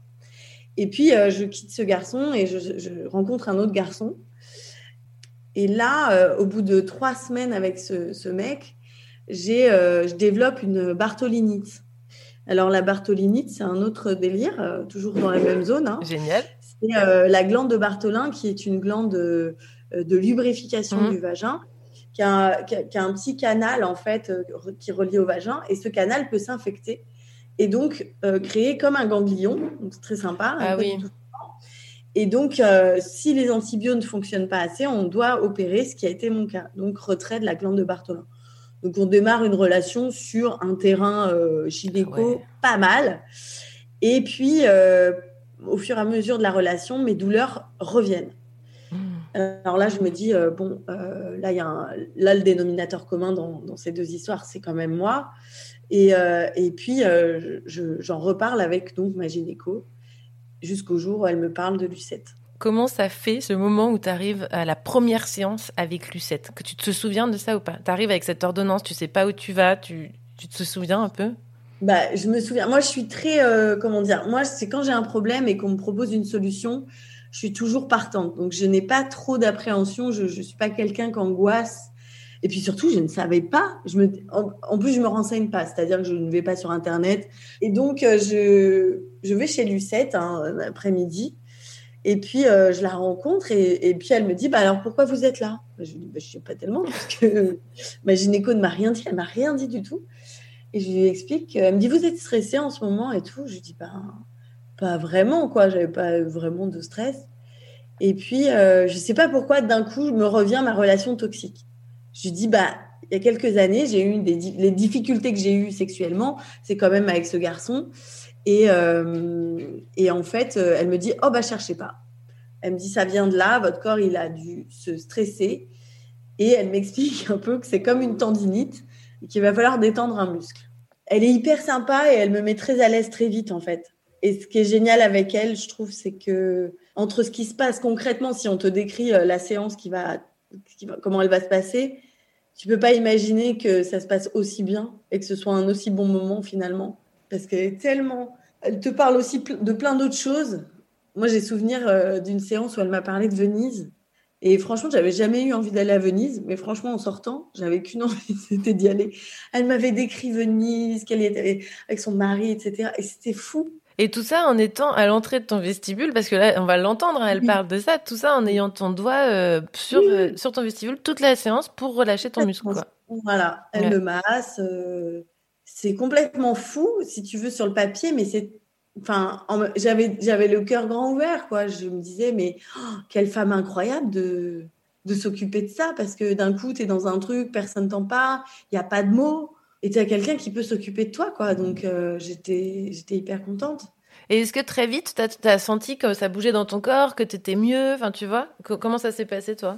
Alors, en fait, en gros, euh, ce qui s'est passé, c'est que j'ai compris, euh, bah, déjà, qu'elle m'explique un peu d'où ça vient. Parce qu'à ce moment-là, donc je suis avec le, le garçon de la Bartholinite, là. On va l'appeler comme ça. Voilà, la Bartholini. Et donc, lui euh, a une sexualité plutôt euh, pareille. euh, il a, c'est quelqu'un qui a beaucoup de désirs, etc. Et je me retrouve toujours encore confrontée à ce, truc de désir, mon désir et le sien. C'est-à-dire que moi, j'attends qu'il me désire, mais moi, finalement, je suis pas très. Enfin, je sais pas, je sais toujours pas ce qu'est ma sexualité. Quand je rentre du premier rendez-vous, je lui dis toute contente, je sais enfin ce qui s'est passé. Euh, je sais enfin d'où ça vient. C'est de mon ancienne relation, euh, donc qui connaissait l'histoire, euh, ma relation toxique avec machin. Euh, c'est à cause de ça. Et donc, on va travailler avec Lucette pour que ça aille mieux. Ça commence à être tendu pour lui. Enfin, on était dans une tension, on s'est séparés, je pense, pas très longtemps après. Et il me dit Écoute, moi, c'est pas mon problème, en fait. Là, c'est le problème vis-à-vis d'un autre gars. Et il me fait un peu le- l'ego masculin Mhm. bien, bien gonflé, là. Et me pousse un peu comme ça. euh, et, et du coup, c'était très. euh, ça m'avait blessée. Et euh, quand je retourne voir Lucette, elle me dit, elle m'explique un truc que je trouvais génial. Elle me dit, mais vous savez, il n'a, lui, il souffre de ne pas sentir votre désir. Parce qu'effectivement, vous lui exprimez pas et quand, quand il vous pénètre, vous avez mal. Donc lui, il n'a pas à cœur de vous faire mal. Et vous, vous, vous ne pouvez pas désirer quelque chose qui vous fait mal. Donc il y, a un- il y a un bug. J'ai- et j'avais pour la première fois pris conscience aussi de, mon amoureux et de se dire oui, effectivement, euh, il peut se sentir blessé parce que euh, n'y a pas vraiment de désir de mon côté. Ça a été mieux et en même temps, comme j'étais encore dans le, dans le prisme du truc et que mon problème de manière générale, il y avait la vulvodynie, mais il y avait aussi ce truc de que- quelle est ta sexualité, quel est ton choix, qu'est-ce que tu désires, comment tu désires, qu'est-ce que exprimer vraiment ce que j'avais envie pour ma sexualité. Et j'y étais pas encore. T'avais quel âge à cette époque? J'avais 30 ans. Comme quoi, hein on n'est vraiment pas éduqués. Hein. Ah non, mais enfin, Ouais. c'est un, c'est un vrai souci parce que je- encore aujourd'hui, je veux dire, je, suis- je, je définis encore et encore et encore comment, euh, comment ce corps fonctionne et, et qu'est-ce qui, de quoi il a envie en fait. C'était à quel âge aujourd'hui? Si c'est pas indiscret. J'ai 38 ans. Ok, donc ça fait 8 Je vais ans. avoir ouais. 39 euh, Ok. dans quelques jours. Et alors, euh, une question par rapport euh, quand tu avais mal avant, quand tu étais avant de, de rencontrer Lucette, euh, que tu sentais ces douleurs et tout, est-ce que tu osais en parler à ton entourage, dire que tu avais ces problèmes ou tu gardais ça pour toi? Je me souviens pas très bien, mais je crois pas que j'en parlais énormément. C'est assez tabou quand même, non? C'était tabou. Euh... J'ai pas souvenir. de- Je crois que j'ai pas souvenir de vraiment en parler avec mes copines. Ouais, parce qu'en fait, tu vois, tu vis ça dans ton intimité, tu arrives avec ça une fois de temps en temps chez le gynéco, t'es presque pas entendu et tu repars avec quoi. Ah ouais. Et c'est très long, c'est très long. Et Mm. puis, puis, euh, et- puis c'est vraiment. euh, Moi, je me sentais handicapée, même dans ma sexualité. Du coup, j'étais dans, ma... dans une sexualité compensante et pas encore désirante. C'est-à-dire que, bah, du coup, je me sens handicapée à un endroit, donc je compense à d'autres. Ah ouais. Donc, euh, c'est dans un truc où, déjà, je trouve que je sors de l'objectisation totale de, du, du, du féminin dans la sexualité, en tout cas hétérosexuelle. C'est-à-dire que euh, je dois être l'objet de désir de l'homme, mais je ne suis pas sujet, quoi. Mm. Donc, quand on s'objectise comme ça, en vérité, du coup, si, si t'es pas pénétrable, est-ce que tu es désirable? Ouais, Alors, du coup, tu te dis, ah merde, si ton objectif, c'est d'être désiré, tu as intérêt à être smooth sur d'autres trucs. Et c'est pas, c'est pas forcément une bonne idée, quoi. T'as as vraiment compensé parce que tu te sentais obligé d'être pénétré, entre guillemets. Bah, en fait, euh, oui, comme, euh, comme euh, je suis là pour être objet de désir, c'est ce que j'ai capté, en tout cas, de mon éducation. Enfin, c'est pas comme ça qu'on me l'a dit, mais en tout cas, Ouais. ce qui m'a. Puisqu'on ne te dit rien, pas vraiment. Donc, tu dis, tu dois être désirable pour l'homme. Euh, lui, il peut pas te pénétrer parce que tu as mal. Euh, bon, bah derrière, soit tu te forces, soit tu, tu fais d'autres trucs, soit tu essayes de. Tu vois, c'est vraiment. euh, je me sentais avec un, un handicap, quoi. Est-ce que tu en as parlé autour de toi depuis? Enfin, tu vois, est-ce que tu en parles? Ouais. Est-ce que tu as communiqué sur le fait que tu avais vécu ça, qu'il existe des solutions? Est-ce que t'as- il y a des, des femmes qui sont arrivées avec ce problème? Tu leur as dit Ah, mais attends, t'as sûrement ça, tu vois? En fait, au fur et à mesure des années, j'ai commencé à, à voir cette vulvodynie comme une force, en fait. Et ça m'a créé un truc de me dire, en fait, ce, ce moment où je suis là, avec mon problème, où je me sens mal, où je suis avec mon mec, du coup, les relations sont pas fluides, j'ai pas envie, mais j'ai envie. Enfin, tout ce marasme euh, flou, euh, horrible. Euh, en fait, j'ai eu une vraie prise de conscience, c'était pendant le, dernier, le premier confinement j'ai eu un, une espèce de moment euh, avec mon corps. En fait, je me suis rendu compte que toute ma vie, je n'avais pas écouté ce corps.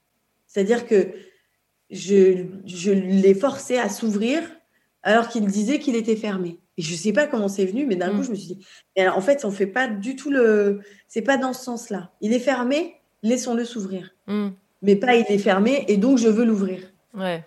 Et j'ai vraiment fait ça très longtemps en me disant moi j'ai euh, du désir, moi je veux avoir une sexualité, moi euh, et en même temps euh, je n'étais pas du tout consciente et pas du tout présente à ce que je faisais.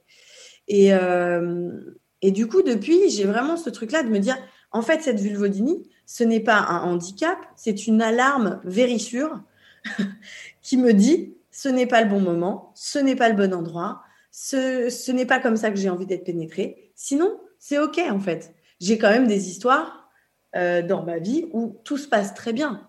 Oui. Et donc, je vais regarder ces histoires-là en me disant, tiens, qu'est-ce qu'il y a dans ces, quel- quel re- quels ingrédients il y a dans ces, dans ces relations-là pour que tout se passe très bien sans douleur et pourquoi dans d'autres, j'ai des douleurs. Et j'ai fait vraiment un travail de pardon avec mon corps où je lui ai écrit. Déjà, j'ai écrit euh, très rapidement toute ma sexualité depuis le départ.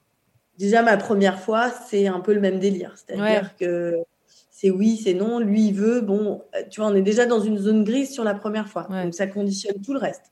Et en fait, euh, j'ai écrit toute, cette, toute ma sexualité et le constat, c'est je, ne t'écoute pas, mon corps, pardon. Et effectivement, aujourd'hui, ben, je suis dans un truc où c'est on est main dans la main et c'est genre, c'est OK, c'est pas OK. euh, Et est-ce que dans ta sexualité aujourd'hui, tu sens la différence du travail que tu as fait avec Lucette? Par rapport Euh, à, à la gestion de ton muscle? En fait, la gestion de mon muscle, euh, je pense que j'aurais pu le faire plus longtemps. Que, en fait, il y a à la fois d'étendre le muscle, mais il y a aussi toute la, toute la compréhension et toute la programmation dans laquelle je suis.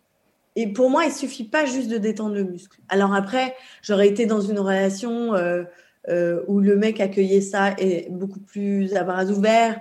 J'aurais peut-être tout de suite senti euh, les, les bienfaits, mais ça n'a Mhm. pas suffi euh, parce que j'étais dans une relation où ça n'allait pas aussi. Quoi. Évidemment que d'un coup, ça m'a permis euh, de, de, de sentir, de prendre conscience, d'aller voir cet endroit que j'allais pas vraiment voir. euh, et de, de faire connaissance, et surtout avec une Lucette qui est adorable et, et qui te permet de vraiment euh, te détendre par rapport à ça. En fait, c'était, pour moi, j'ai une espèce de dualité, c'est-à-dire que à la fois, euh, j'étais dans ma, dans, dans ma modernité de femme post-révolution sexuelle. Dès, dès mon adolescence, en fait, euh, j'étais, euh, mais j'étais dans l'amour, en fait, dans le corps, euh, tu sais, de, de ressentir des choses dans le cœur. Et, et ça, on te, les on, te, on le dissocie tout de suite, en fait, du sexe. c'est le cul et l'amour. Mm. Et moi, j'ai besoin du cœur, en fait, dans l'amour. Et je te le dis parce que je, je viens de m'en je viens de m'en rendre compte il y a quelques années. Ça fait Ouais. pas si longtemps. Et en fait, euh, j'ai vraiment souffert de ça, en fait, de, de, de, de me dire, en fait, je suis une meuf d'aujourd'hui, euh, mon corps, je rencontre un mec, il n'y a pas de problème. Tu vois, d'être vraiment dans une espèce de... J'avais j'avais un personnage en soirée qui prenait possession de moi, une espèce de diva. Comment je l'appelais? Je l'appelais Maya. C'était une espèce de meuf qui a peur de rien, euh, très sexuelle et tout, qui pas du tout ce que je suis et qui vend quelque chose. D'ailleurs, ça ne marche pas. hein. Les garçons sentent bien le truc. Ils font non, non, euh, cette fille, elle n'a pas besoin de ça. Euh, et donc, il y avait, euh, il y avait quand même un respect assez mignon. Hein, parfois, je peux te dire, un, un mec d'un soir, le mec était très, très, très doux et très gentil, tu vois. Mais c'est vrai que je savais, je savais pas sur quel pied danser dans ma sexualité. Et surtout, enfin, ce que je découvre aujourd'hui, c'est mon meilleur ami est le temps. Et il y a beaucoup de travail à faire euh, chez les porteurs de pénis. Alors, quand tu dis qu'il y a beaucoup de travail à faire chez les porteurs de pénis, ça veut dire quoi? Non, mais parce que d'un coup, euh, pour tout le monde, euh, maintenant, c'était, c'était, euh, c'est Camille Emmanuel que j'adore qui écrit euh, Sex euh, un livre sur la sexualité qui m'a aussi vachement détendue. Elle appelle ça euh, préliminaire pénétration dodo, comme si c'était la formule obligatoire pour valider un rapport sexuel. Elle a tout un passage magnifique dans le livre où elle explique que tout est sexuel et enfin faire l'amour c'est autant euh, lécher un lobe d'oreille que euh, embrasser dans le cou que euh, pénétrer quoi. Et en fait euh, cette pénétration elle vient euh, comme un enfin elle peut être violente dans le sens euh, que c'est pas un acte euh, je, je, je pense que les gens en général, personne ne s'est posé la question de ce que c'était l'acte de pénétration. Mais si on réalise qu'il y a quelqu'un qui rentre chez toi, c'est quand même pas rien, quoi. Et, euh, et, et je pense qu'il y a, en tout cas, j'ai l'impression que ça s'ouvre un petit peu, mais c'est quand même pas rien. Tu peux pas, si t'es pas prêt, que t'as t'as- t'as pas envie de faire rentrer chez toi quelqu'un, bah, tu le fais pas rentrer, quoi. Ou alors il faut qu'il enlève ses chaussures, tu lui donnes le protocole, il met son manteau ici, il attend dans, le- dans l'entrée que t'es, tu vois. Et il y a tout ça à, à gérer qu'on le fait pas. Mm. On se dit, bah non, ça, les films de, de- les pornos, ça rentre tranquille. Euh, Tu vois, il n'y a, pas de, de gestion. de ce- ça s'appelle un vestibule. Ouais. C'est pas pour rien, tu vois. clair. Ben, dans le vestibule, euh, et moi je dis toujours, euh, tu peux passer d'être une boîte de nuit pas très sélecte à un temple sacré. On enlève ses chaussures, on fait pas de bruit, on rentre tranquillement dans une énergie douce. C'est ma théorie, mais pour moi, les, les personnes qui souffrent de vulvodynie, mais en fait, c'est vraiment euh, quel est ton besoin en fait? Est-ce que tu as besoin Est-ce que tu pas besoin de douceur et de temps uniquement? Parce Ouais. que finalement, c'est trop violent, parce que c'est trop abrupt, parce que on rentre pas chez toi comme ça. Et d'un coup, c'est pas un problème. C'est le way of life en fait. Bah, Lucette répond un peu dans ce- à ces questions. hein. Et d'ailleurs, Elle ouais, elle- en fait, elle, dit qu'il y a tout ce côté euh, très, bah, évidemment, psychologique, mais pas que. Euh, Il y a le côté mécanique. Et en fait, elle, elle, elle prône, bah, de toute façon, on va l'entendre, elle prône vraiment, euh, genre, et la kiné, et le sexologue, et la psycho, enfin, tout en même temps, et la gynéco, tu vois. C'est vraiment un accompagnement global parce que tu peux pas extraire les, les causes les unes des autres, en fait. Non, non. Mm. Et puis, puis, en fait, si ça se retend, le muscle il se retend et voilà quoi. Mm. Donc, c'est comprendre comment ton muscle se détend aussi par toi-même. euh. J'ai eu une relation avec un, gar- un autre garçon euh, il y a quelques années qui lui avait lu énormément de livres, qui était très intéressé autant par la sexualité masculine que féminine. Et, euh, et on était dans quelque chose où d'un coup, il n'y avait plus du tout les codes que j'avais connus. On, était, on avait le temps, on prenait le temps. Euh, et, euh, et en fait, mon corps s'est vraiment détendu à ses côtés. Ouais. Et ça a été vraiment une révélation. Je me suis dit, mais en fait, euh, tu peux rien obtenir d'un corps qui est tendu, en fait. Mais ça, c'était avant ou après Lucette? Après, Après, ok. quelques années après, ouais. Trop bien. Et ça, ça a été vraiment une révélation pour moi aussi, parce que je me suis dit, ah ouais, en fait, j'ai énormément, énormément besoin de temps. Euh, Enfin, j'ai besoin de désirer vraiment cette pénétration, sinon il ne faut pas qu'elle soit là, en fait. Ouais. Elle ne doit pas arriver de moi à moi. Je ne peux pas me trahir. Ce n'est pas possible. Et d'un coup, ce n'est plus l'affaire de l'autre, c'est mon, c'est mon propre contrat avec moi. Mm. Et ça, ça a été un grand changement.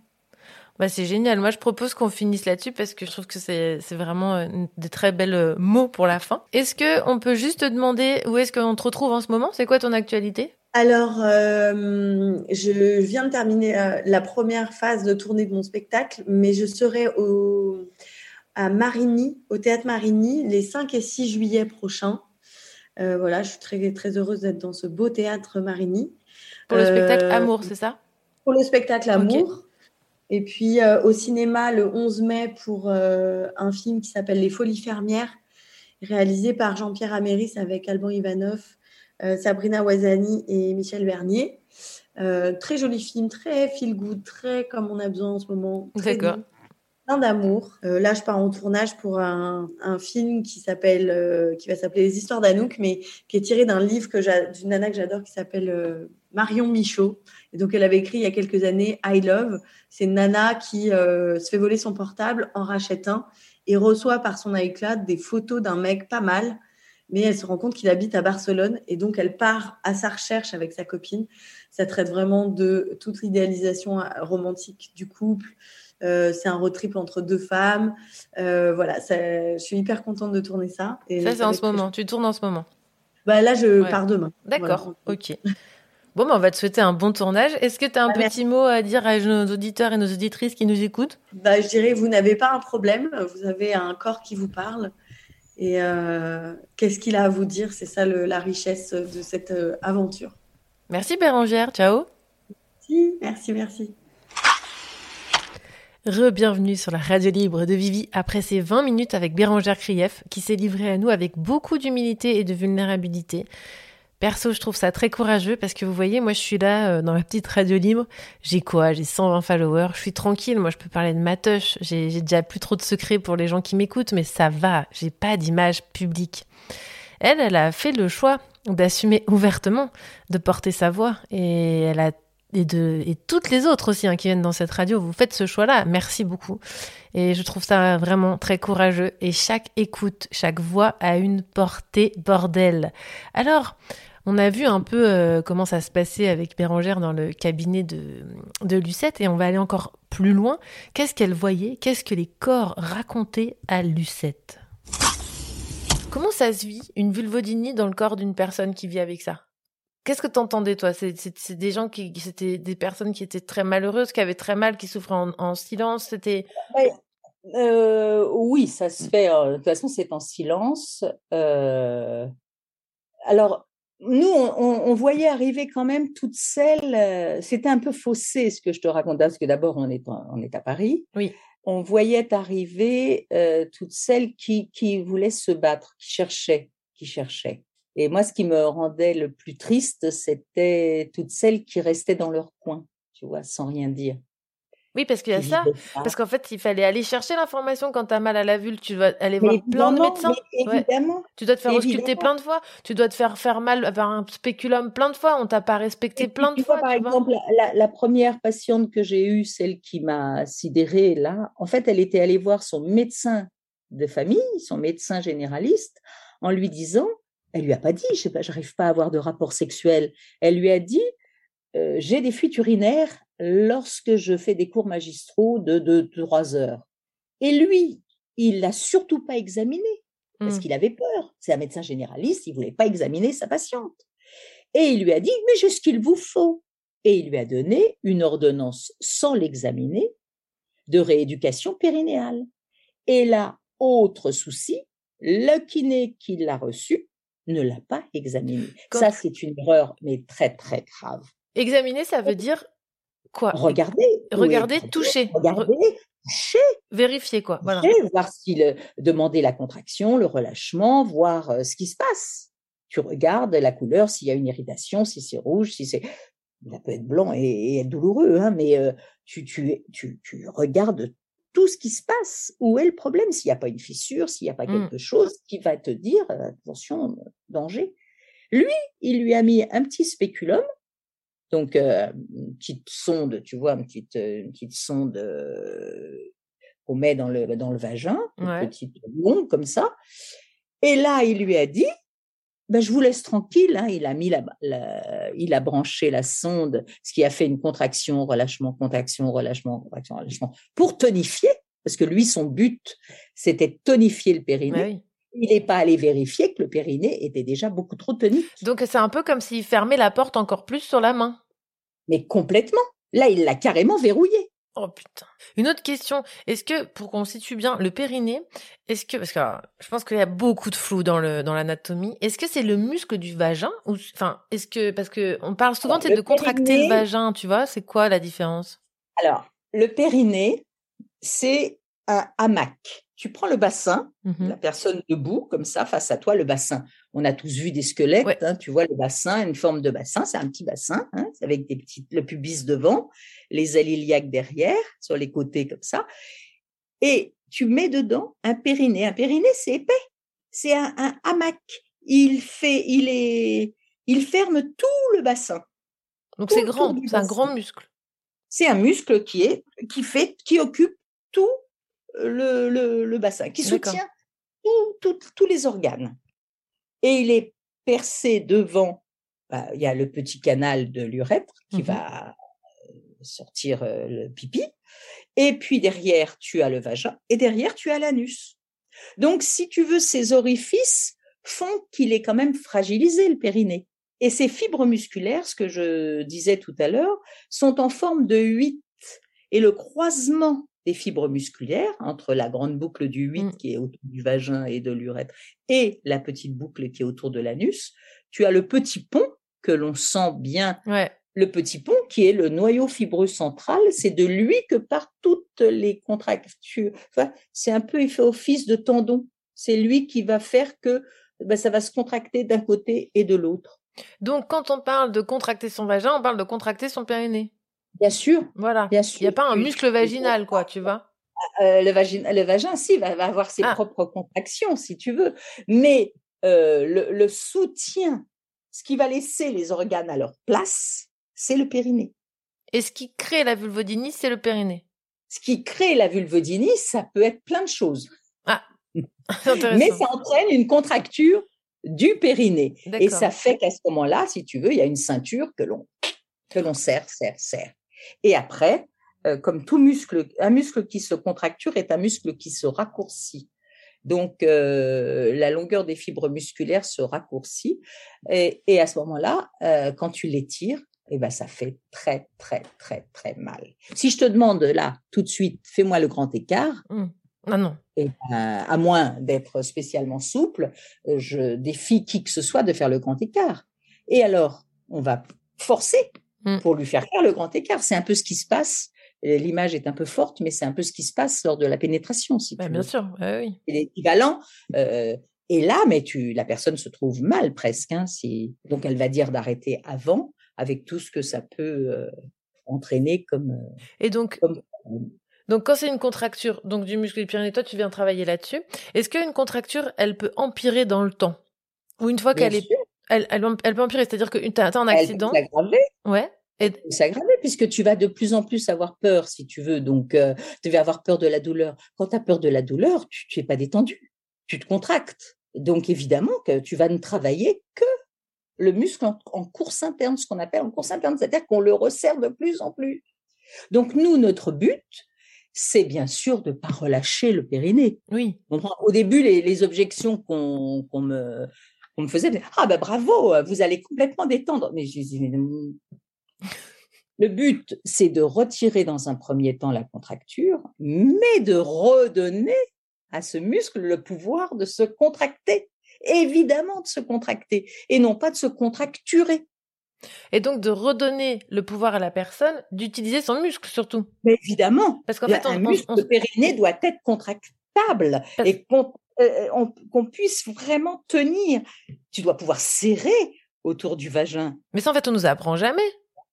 On Mais jamais- non, puisqu'on ne t'apprend pas ce que c'est que ce muscle-là. On t'apprend pas déjà que tu as un vagin. Alors comment veux-tu qu'on te parle du Oui, mais parce que je- moi, je veux dire, à l'école, on m'a cassé les couilles ou les ovaires pour faire du javelot. Pourquoi on m'a pas euh, entraîné au périnée, tu vois? Et il faut être vraiment très clair avec soi-même pour pouvoir parler à des enfants de sexualité et, et de répondre euh, Avec le sourire, sans leur faire peur. avec leur sourire, avec euh, bien sûr. Il y a des patientes qui peuvent arriver avec euh, une vulvodynie, par exemple, depuis 20 ans, tu vois? Tu tu m'en as parlé ça en off. euh, et à l'époque, tu te demandais ce que tu leur disais ou pas, en fait. Que... Bah oui. J'ai- plusieurs fois, euh, même on s'est posé la question avec mon groupe de travail parce que tu as des femmes qui ont eu leur vie euh, quand même gâchée, hein, t'as pas d'autre mot. Hein, tu, Bah ouais. Une fois, il y en a une, elle est arrivée, en fait, elle avait un hymen euh, micro-perforé, tu te rends compte, et ça, euh, beaucoup trop élastique. Et donc, euh, ben là, euh, il y a juste une intervention pour aller euh, ouvrir cet hymen, qui est une membrane qui normalement euh, est assez souple, soit pour se déchirer, soit pour pas se déchirer, mais qui ne gêne personne.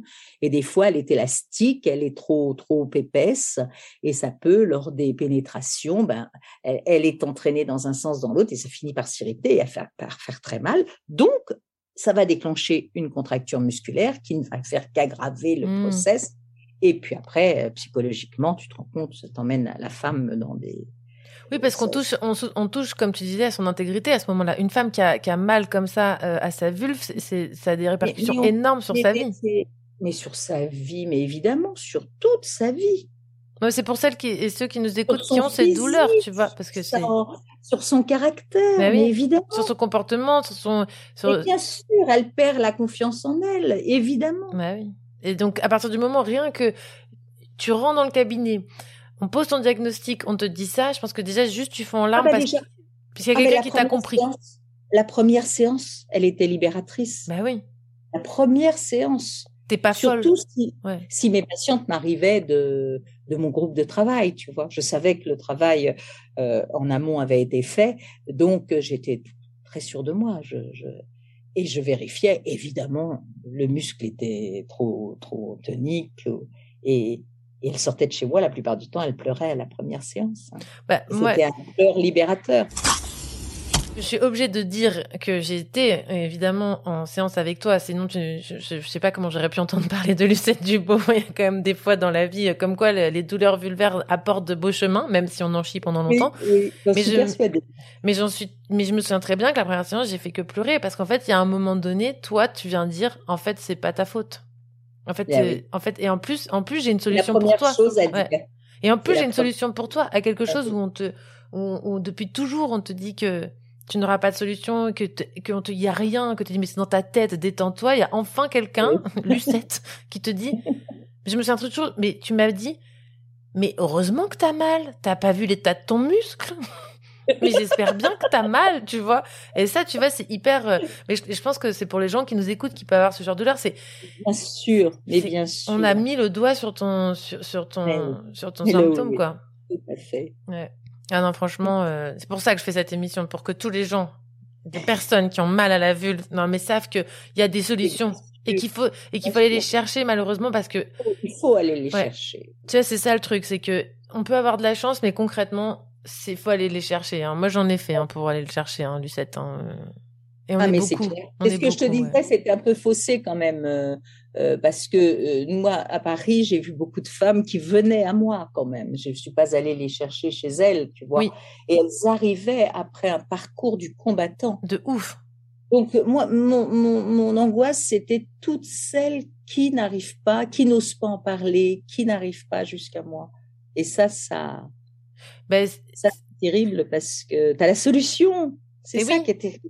Mais c'est pour ça que pour toutes ces personnes qui peuvent, qui, qui ont pas ça, si elles écoutent, moi je dis que s'il y en a une, juste grâce à ça, juste grâce aujourd'hui à ce qu'on parle, s'il y en a qu'une qui peut aller dans un cabinet, moi je dis on a réussi un truc, tu vois.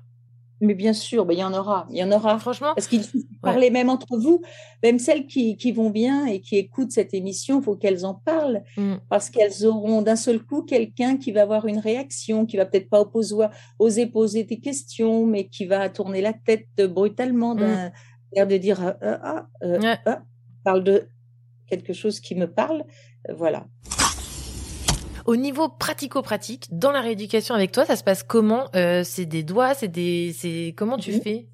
Alors, d'abord, je reste euh, lors de la première euh, séance. Je restais. hein, je te Mm. signale que oui, arrêté Elle a 26 arrêté. Lucette. hein. Mais il y a d'autres personnes qui le font, ça sera pas exactement la même chose, mais c'est juste pour qu'on ait une, Oui, aperçu de comme comment je- ça se je passe. pratiquais déjà, je mettais mon doigt. Alors, bien sûr, on a des gants, hein, Mhm. des gants dans les deux mains.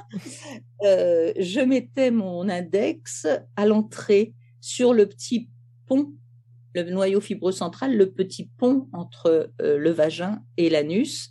Et là, ça, ça dit beaucoup de choses. Je demandais, d'abord, je, je touchais la qualité du muscle, s'il était trop tonique, euh, très, très tonique. Il y a, les, il y a des degrés. Hein, Mhm. euh, et euh, là, je demandais à la personne de contracter. Alors là, tu avais la grande moitié des femmes qui me regardaient avec des yeux ronds. Et contracter quoi? Alors, il y en avait qui fermaient les yeux, d'autres qui... Et je disais, non, mais euh, tu, tu, tu regardes, tu sens mon doigt, alors essaie de l'attraper, essaie de le serrer. Et petit à petit, elle se rendait compte qu'elle pouvait avoir une action sur ce muscle. Mm. Plusieurs femmes, j'ai, j'ai, je mettais plusieurs, euh, plusieurs séances à leur faire prendre conscience qu'elles pouvaient commander ce muscle, quand il était pas trop tonique, bien sûr. hein. Donc après, j'avais ce travail-là de, de, de trouver le degré de, de, de contracture. Et après, s'il était très tonique, tout doucement, à l'entrée, alors je rentrais la première euh, phalange, tu vois, de mon doigt, je restais que dans le U, dans la partie côté euh, petit pont, Mhm. dans le U vaginal, juste à l'entrée, hein, sur, euh, sur euh, je dirais, un centimètre de profondeur. hein. Et là, je travaillais un petit étirement que je pouvais pas prendre comme je prenais une jambe à- Oui. sur mon épaule et j'étirais le muscle postérieur de la cuisse. Là, non. Donc là, j'y allais avec mon petit doigt et tout doucement, tout doucement, tout doucement, tout doucement. Je demandais le plus souvent un contracté et quand je disais relâcher, moi, j'en profitais pour étirer le muscle. tu vois. Et petit à petit, comme ça, mais toujours avec une perception de contracter, relâcher, pour petit à petit faire descendre la contracture et faire comprendre à la patiente qu'elle devait commander ce muscle, surtout dans un premier temps, et se relâcher. On faisait beaucoup de respiration abdominale, parce que les personnes ne, ne savaient pas bien respirer, elles bloquaient tout, elles verrouillaient tout. Mhm. Donc, bien faire comprendre que le, le- les poumons qui descendent dans le ventre servent aussi à, à- à- il faut ouvrir pour qu'ils puissent bien descendre, il faut ouvrir les abdominaux, mais également relâcher le périnée. Et au moment de l'expiration, quand tu veux que tes poumons soient complètement contractés, contracter euh, les abdos et le périnée pour que tout fasse remonter les poumons et expulser l'air. Donc, elle comprenait très vite qu'en fait, on allait travailler tout le corps. Mm. À partir de ce petit pont. Ben, à partir de ce petit pont. Parce qu'il fallait intégrer ce vagin au corps. Mm. Cette zone, cette zone, c'était elle. Bon cours d'anatomie pour bien leur faire prendre conscience. euh, Ça, c'était très important. Comme elles étaient faites, euh, voilà, que le vagin est une poche, est une poche souple, mais une petite poche au repos. Il ne faut pas, euh, faut pas rentrer toute la main pour aller chercher son tampon si on l'a, Mm. si le fil est, est rentré à l'intérieur du vagin. Il suffit du petit index et on ramène tout. Et leur faire comprendre qu'après, ben, ce vagin-là, il va épouser la forme de ce qui le pénètre. C'est fait pour. C'est souple. Ça doit Mm. être souple. Ouais, c'est ça. Comme tout le reste du corps, en fait. Et comme tout le reste du corps. Alors, après, si vous vous contractez, si elles ont peur de la pénétration, et pour cause, elles avaient mal, elles avaient Bah, elle a peur, raison, bah ouais. elles, elles bloquaient tout, elles bloquaient la respiration, donc elles me faisaient vraiment un abdomen très très dur qui faisait que ben, lorsque il y avait pénétration, il y avait une butée au fond qui pouvait être très douloureuse. Et d'ailleurs, moi, j'ai déjà entendu des, des, des hommes dire qu'ils adoraient euh, certains vagins parce qu'ils étaient tout tendus et tout serrés. Et en fait, moi, à chaque fois, je me dis, mais mon Dieu, c'est que les filles, elles devaient souffrir parce que c'est que sûrement, elles étaient en contracture. Voilà, c'est ça. Après, euh, tu- peux tu peux jouer avec ton vagin. Oui, mais hein, ça, le. Mais euh, voilà. Tu, peux jouer, mais quand tu dis que tu as du mal à rentrer et que c'est bien Ah bah, serré, bah c'est voilà, voilà, voilà. je pense que le vagin n'est pas en détente, en fait. Ah non, non, non. Aujourd'hui, imaginons, j'écoute cette émission, euh, je me dis, oh là, oh là là, euh, je crois que j'ai ce problème. Euh, j'ai l'impression que ça me concerne. Je me tourne vers qui? Bah écoute, euh, se tourner vers euh, son gynécologue, sa Mhm. gynécologue, son gynécologue, euh, vraiment, si on, on se rend compte très vite que, que la personne est à l'écoute. Un, un- un- un gynécologue aujourd'hui digne de ce nom a automatiquement entendu parler de ce problème. C'est pas possible autrement. Donc ça, c'est intéressant déjà. Donc si on arrive chez le gynéco, qu'on lui parle de vulvodynie et que la- le gynéco, la gynéco nous dit non mais c'est quoi encore dire, ça? sans lui dire le, le terme, parce que tu as plein plein de termes, hein, mais euh, si tu lui dis j'ai mal à la pénétration, j'ai ceci, j'ai cela, il doit pas dire euh, oh c'est dans la tête ou euh, ah non, il doit dire bah attendez mademoiselle, euh, on va, euh, je vais vous examiner. Donc la première règle c'est d'examiner pour retirer, euh, pour au moins exclure tout ce qui, toutes les anomalies physiques qu'il pourrait y avoir. Mais tu sais que c'est encore quand même beaucoup de retours de gens qui vont chez des gynécos et qui se qui ont mal à, à l'examen avec un spéculum Ah oui. et qui se Ben font oui. maltraiter hein. Oui oui, Ben oui, ça c'est dramatique. Alors que Il déjà faut pas, il faut pas, faut pas se laisser faire. hein. Là, euh, un, gynécologue qui, qui vous maltraite, il faut partir en courant. Moi, je suis désolée. Non, mais t'es pas pas être désolé. gynécologue, Comment tu fais, euh, toi, par exemple? T'arrives, t'arrives dans un cabinet, ton gynéco. Moi, ça arrivait. Enfin, ça arrivait. moi, vraiment, je pense que ça arrivait à toutes les femmes. Vraiment, je. Ah bah, ça m'est arrivé à moi quand j'étais quand Ouais. j'étais jeune. Et il y a un médecin qui ouais. m'a examiné, qui m'a fait mal. Je lui ai dit, vous m'avez fait mal. Et il t'a dit Et quoi? Ouais. J'étais en colère. T'as trouvé la force, quoi. Parce que des fois, on dit rien, on n'ose pas dire. Voilà, Ouais. mais bien sûr, mais tu auras, 80% des femmes qui n'oseront rien dire Mm. parce que le... non, non, non, partez, ne revenez pas. Ouais. Est-ce qu'on peut ne pas payer sa consultation ou pas d'ailleurs? Ah, ça, je sais pas. Non, mais parce que à chaque fois, on se, on se fait maltraiter. En plus, on dit merci. En général, on paye. Donc, moi, je trouve que c'est fabuleux, tu vois. Je ne donnerai pas ce genre de conseils, Vivi. Bon, moi, je pense qu'il faut pas payer, mais bon. Je vous laisse libre. ok. Et alors, euh, dans la rééducation de périnéale, tout ça, la- euh, euh, comment on peut savoir? Alors, si le kiné euh, fait bien D'abord, ah, la première chose, la première chose, mais vraiment, j'insiste, j'insiste, Ouais. j'insiste, c'est voir son gynécologue. Ok. Vraiment. Point barre. Tu peux pas arriver euh, parce que tu auras toujours quelqu'un qui va te donner une ordonnance de kinésithérapie. Oui. Hein, et tu peux pas arriver chez n'importe qui en disant euh, voilà j'ai de la rééducation périnéale parce que hélas tu auras toujours bon euh, quand même une grande partie des kinés travaillent bien mais tu auras toujours un, un kiné qui va dire oui oui oui je vais vous mettre une sonde puis je vais partir à côté vous serez plus tranquille Mm. hein. donc ça c'est pas possible il faut que le kiné examine aussi. Il va avoir l'avis médical, mais lui, il faut qu'il ait son propre avis sur le problème, savoir où il croit être le problème, ce qu'il doit faire, il met dans, dans sa tête le cheminement de sa rééducation et il doit rester avec sa patiente. C'est important. Mais oui, tu peux pas récupérer ce genre de, de, de problème en, en laissant la patiente toute seule. Ça, c'est pas possible. Tu dois rester avec elle. Il y a un Moi, vrai. avec Mais oui. Il y a un vrai. Il y a un vrai. Un vrai. un- Il y a un travail, il y a un travail, et puis, et puis ça va changer d'une séance à l'autre, et puis, et puis nous, on va avoir d'autres idées, et, et la patiente va nous dire d'autres choses, parce que les patientes ne, ne veulent pas au départ nous cacher, mais elles estiment que, d'abord, elles y pensent peut-être pas, elles estiment que c'est pas très important. Euh, si on les interroge et si on les écoute bien, eh, mais, mais on a la réponse à toutes nos questions. S'il y a de l'écoute, ben oui, s'il y a de la présence. Mais oui, parce que c'est le, c'est, c'est la patiente qui va te dire ce qu'elle a. Toi, tu vas avoir après une confirmation dans ce que tu vas voir au niveau de la patiente, mais si tu l'as écoutée, elle te dit tout.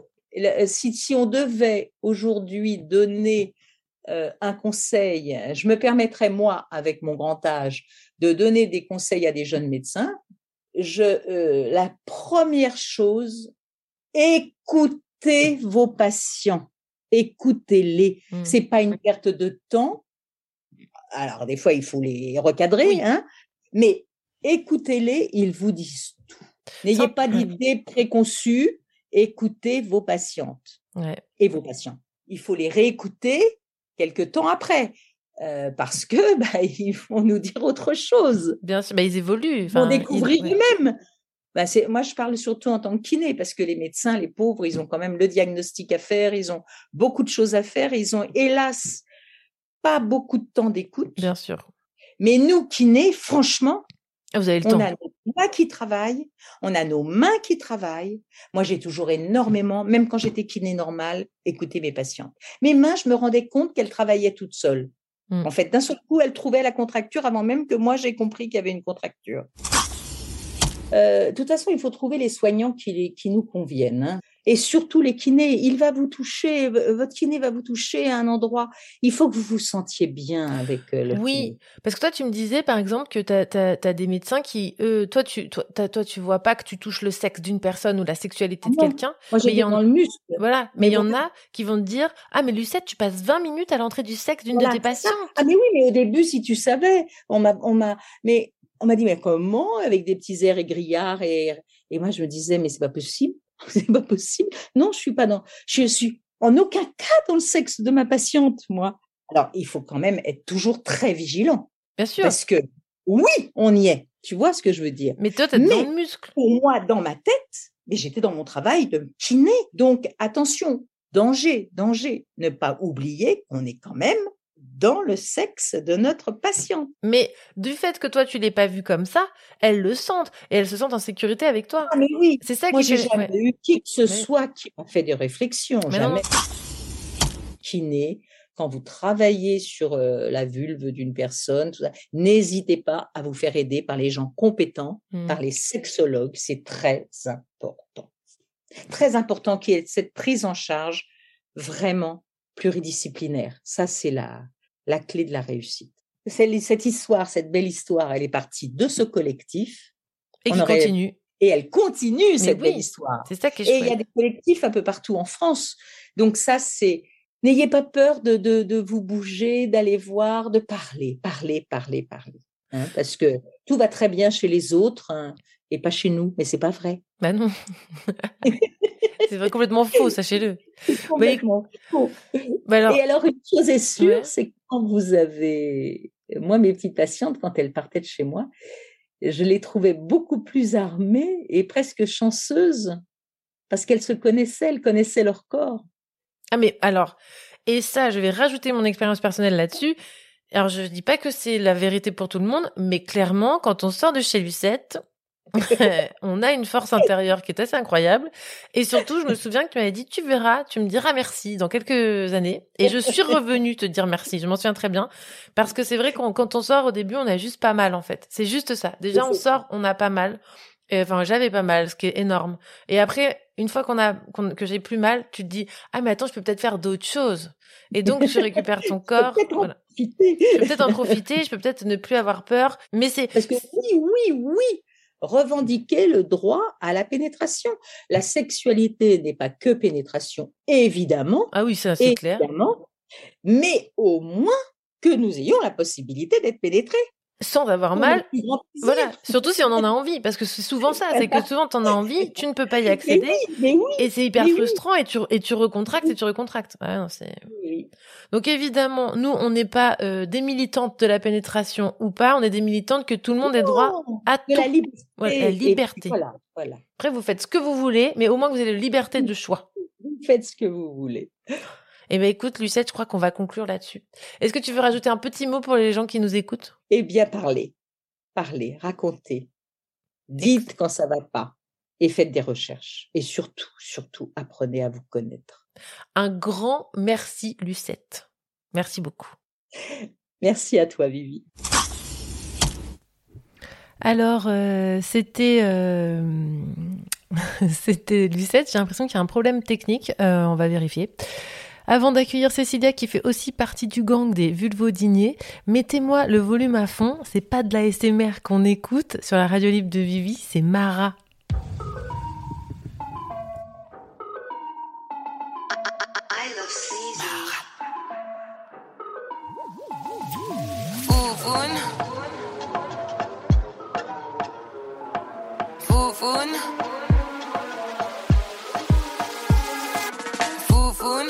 Dans ta bouche. Foufoune. Dans ta bouche. Foufoune. Dans ta bouche. Foufoune. Dans ta bouche. Foufoune. Un, un, un, un. Foufoune. Un, un, un, un. Tu parles trop. Foufoune dans ta bouche. Sous le bureau. Foufoune dans ta bouche. T'es accro. Tarot. Foufoune dans ta bouche. Moi, je fais mes bails tranquilles, je demande rien à personne. Je fais mes bails tranquilles, je demande rien à personne. Toi, t'es en défensive et t'as le seum. Ah, ouh. Wine point du coquille. Foufoune dans ta bouche. Foufoune dans ta bouche. Foufoune dans ta bouche. Foufoune dans ta bouche. Foufoune. Ah,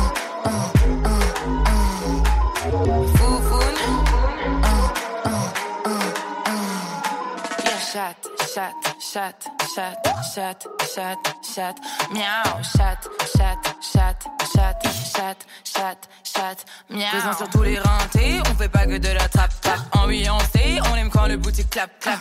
Nous arrêter, mais t'es qui toi, on s'en tape, tape. Ah ouais, à skip, y'en a qui veulent se frappe, frappe. Ah, on s'appelle comme Booba et Caris. Sur le ring, coup de boule, cicatrices. Ring, ring, voilà la police. Stop. Wine point du coquille. Foufoune dans ta bouche. Foufoune dans ta bouche. Foufoune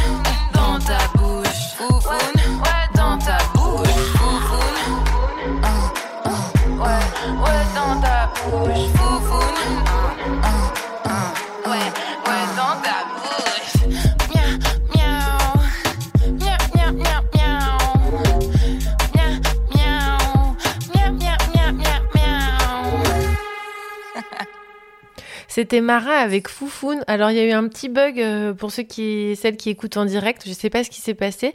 Bon, bah, j'espère que il y aura, pas ce bug à l'enregistrement de mon émission sur mon ordinateur. C'est les aléas du direct, comme on dit. Alors, euh, globalement, j'ai quand même été plutôt chercher des sons qui parlent de vulve, comme euh, vous venez de l'entendre. hein, c'est plutôt simple. Et on peut enfin finir avec une invitée en direct. Youhou! Bienvenue, Cécilia. Merci. Alors, Cécilia, tu as 28 ans et tu nous appelles depuis le sud à Bandol, hein, c'est ça? Ouais, c'est ça. Alors, est-ce que je vais parler avec l'accent du sud? Je pense pas. non, non, non, j'ai pas le droit de faire ça. Moi, je peux le faire. Ah, ok. Alors, euh, j'ai j'ai tout de suite envie de te demander euh, comment ça te parle, tout ce que tu as entendu depuis le début de l'émission? Euh, ah ben, ça me parle à la lettre, quoi. C'est euh, c'est assez impressionnant de se dire, ben ouais, ce parcours de, de- du combattant, de d'errance, ben on, on l'a tout vécu, quoi. Donc euh, j'ai trouvé ça assez fou. Euh, Il y a eu aussi plein d'informations que bah, j'avais pas forcément et qui, pour moi, bah, seront absolument essentielles. Donc j'espère que pour les autres aussi, ce sera vraiment euh, utile. Qu'est-ce qui t'a euh, le plus marqué, là, une, une information comme ça que tu n'avais pas? Franchement, ce qui m'a marqué, c'est quand elle parle des chirurgiens. Ouais. Quand elle parle des chirurgiens et qu'elle euh, dit qu'elle supporte pas le vagini, le mot vaginisme, que euh, que c'est pas que dans la tête aussi, parce que moi, pendant très longtemps, en fait, j'ai arrêté de chercher parce que bah, j'étais persuadée que de toute manière, c'était moi, c'était dans ma tête et le problème, au fond, c'était moi.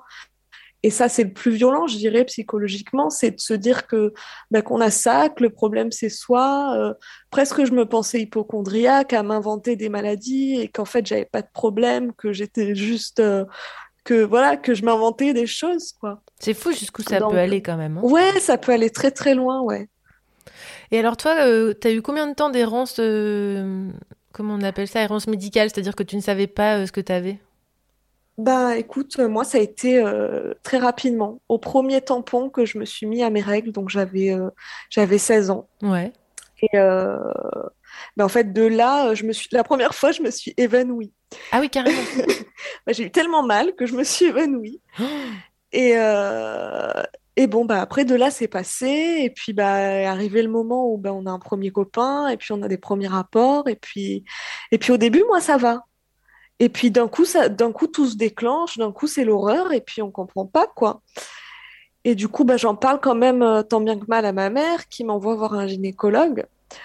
Euh, et en fait, ce gynécologue, euh, sur le coup, quand j'ai 16 ans, je pleure, je sors de là, je dis c'est horrible.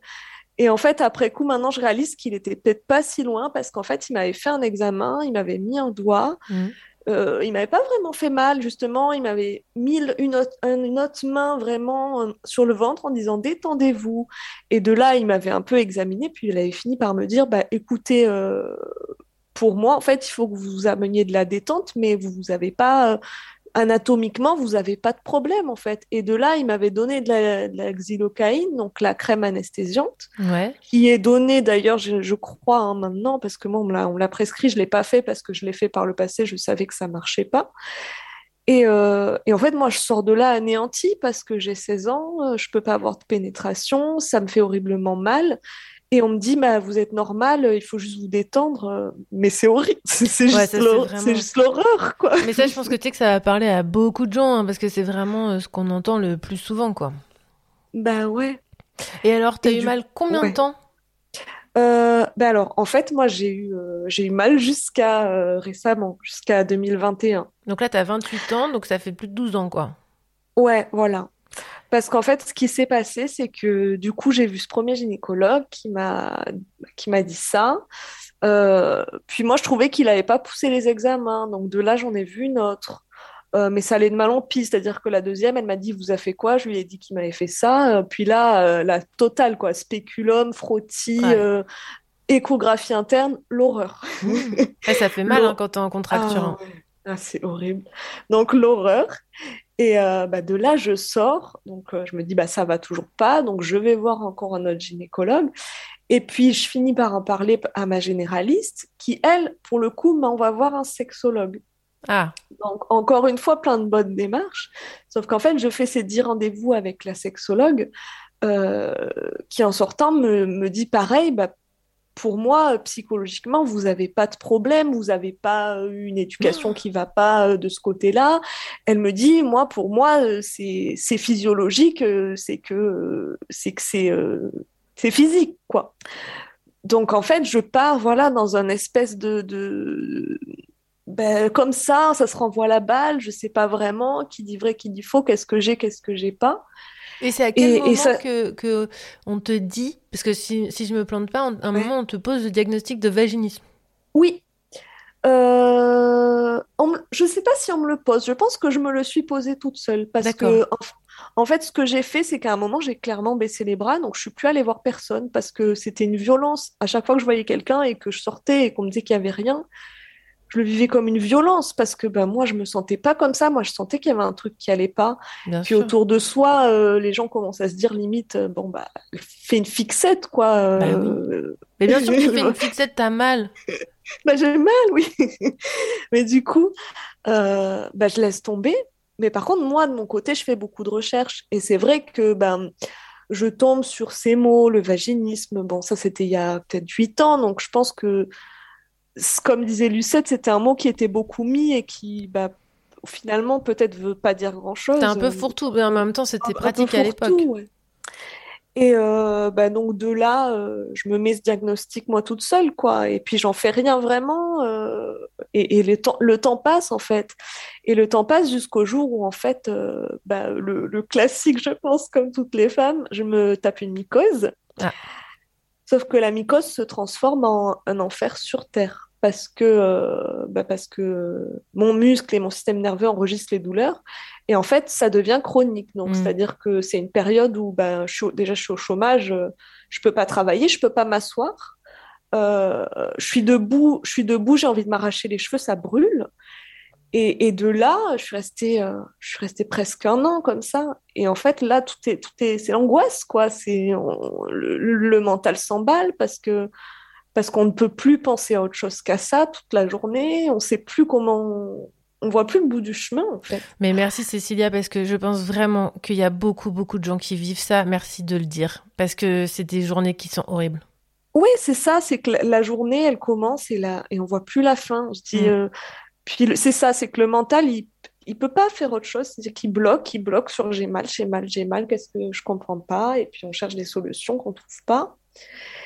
Et, euh, et moi, j'ai eu une chance aussi, c'est que bah, euh, ma généraliste que j'avais sur Paris, euh, qui avait en fait un DU de gynécologie, et puis quelqu'un qui est médecin euh, je sais pas, je pense qu'elle a 35 ans, quelque chose comme ça, donc elle sort un peu de médecine, donc elle s'y connaît vachement. Et très rapidement, ben, en me faisant les examens, ben, elle se rend compte que ben, tout est, tout est clean, c'est normal, donc c'est qu'en fait, euh, voilà, ça doit être ça, je vais vous envoyer voir une spécialiste qui va pouvoir elle posait le diagnostic. Et donc de là, bah, sur Paris, je vois une une spécialiste vulvaire qui, elle, ben, en, en un rendez-vous, je sors et elle me dit, bah, voilà, vous avez une vestibulodynie, euh, donc euh, donc euh, il y a des choses qui existent, c'est traitable et puis ça va aller, quoi.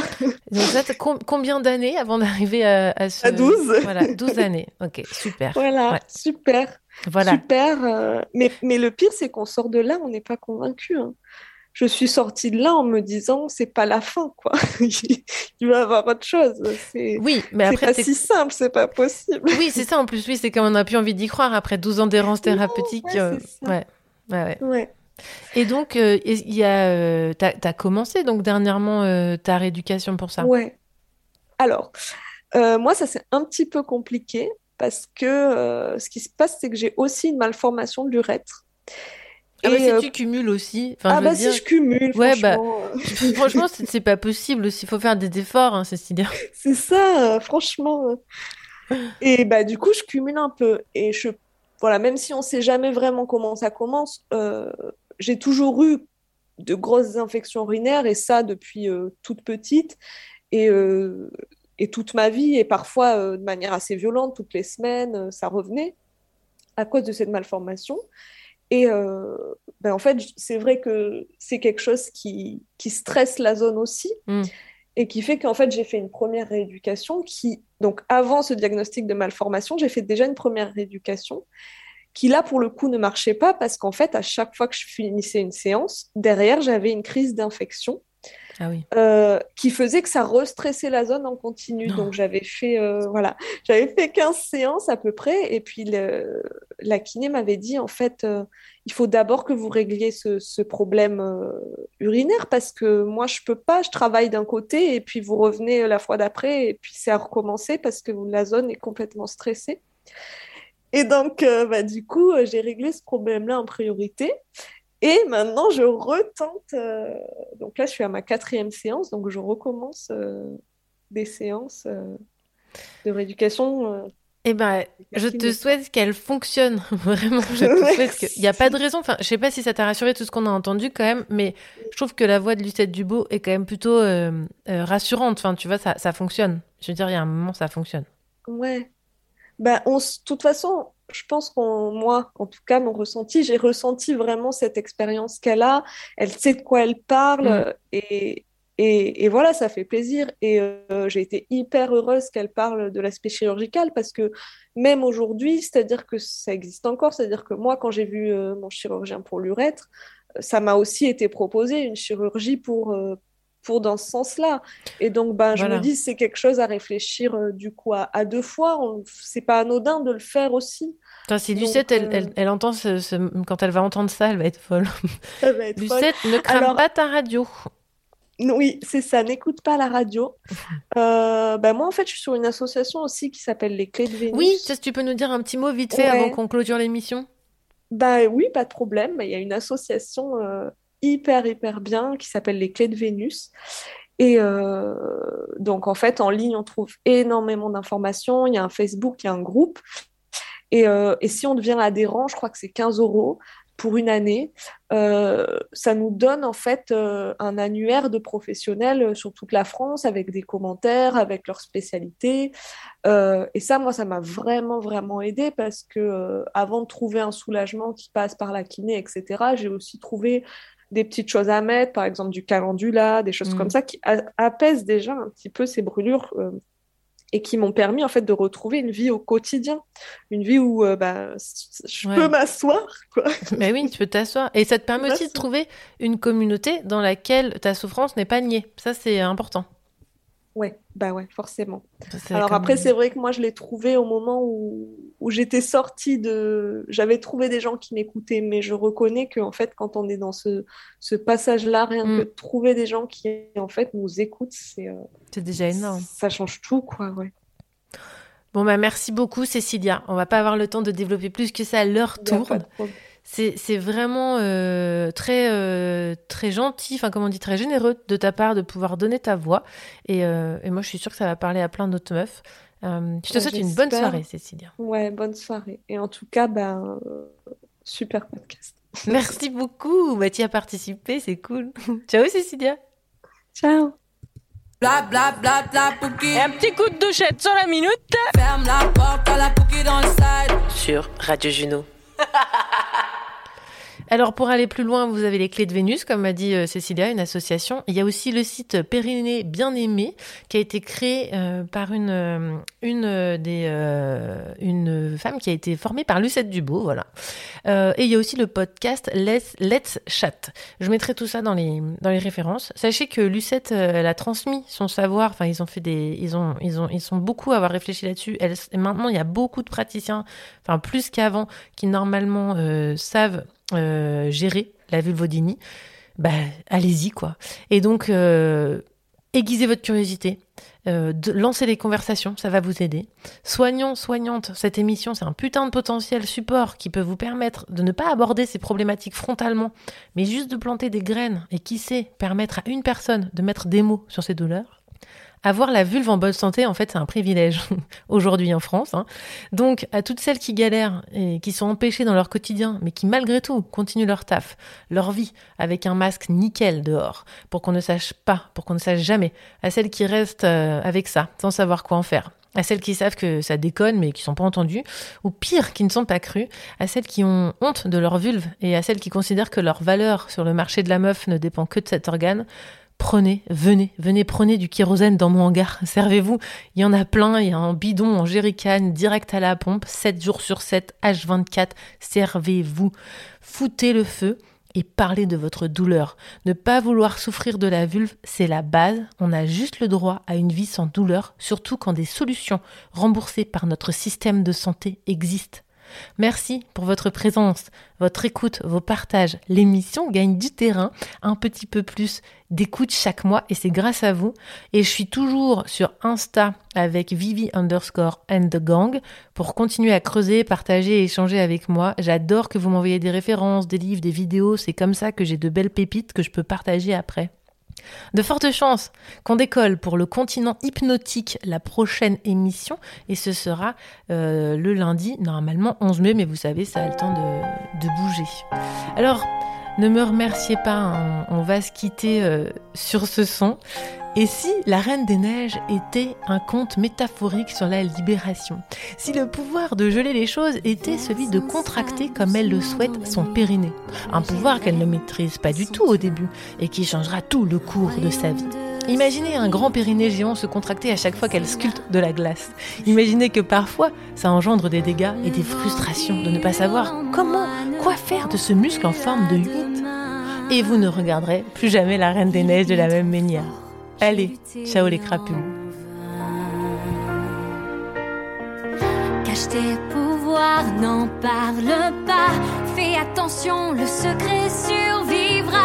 Pas d'état d'âme, pas de tourment,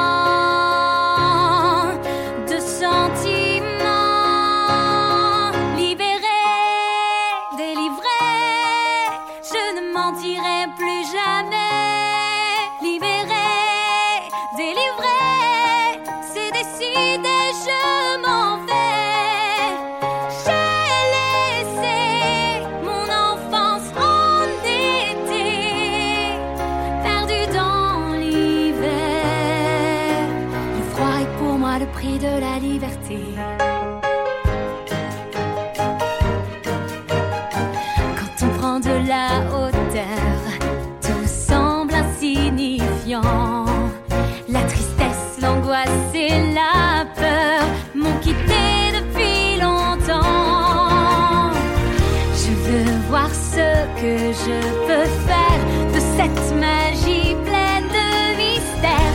Le bien,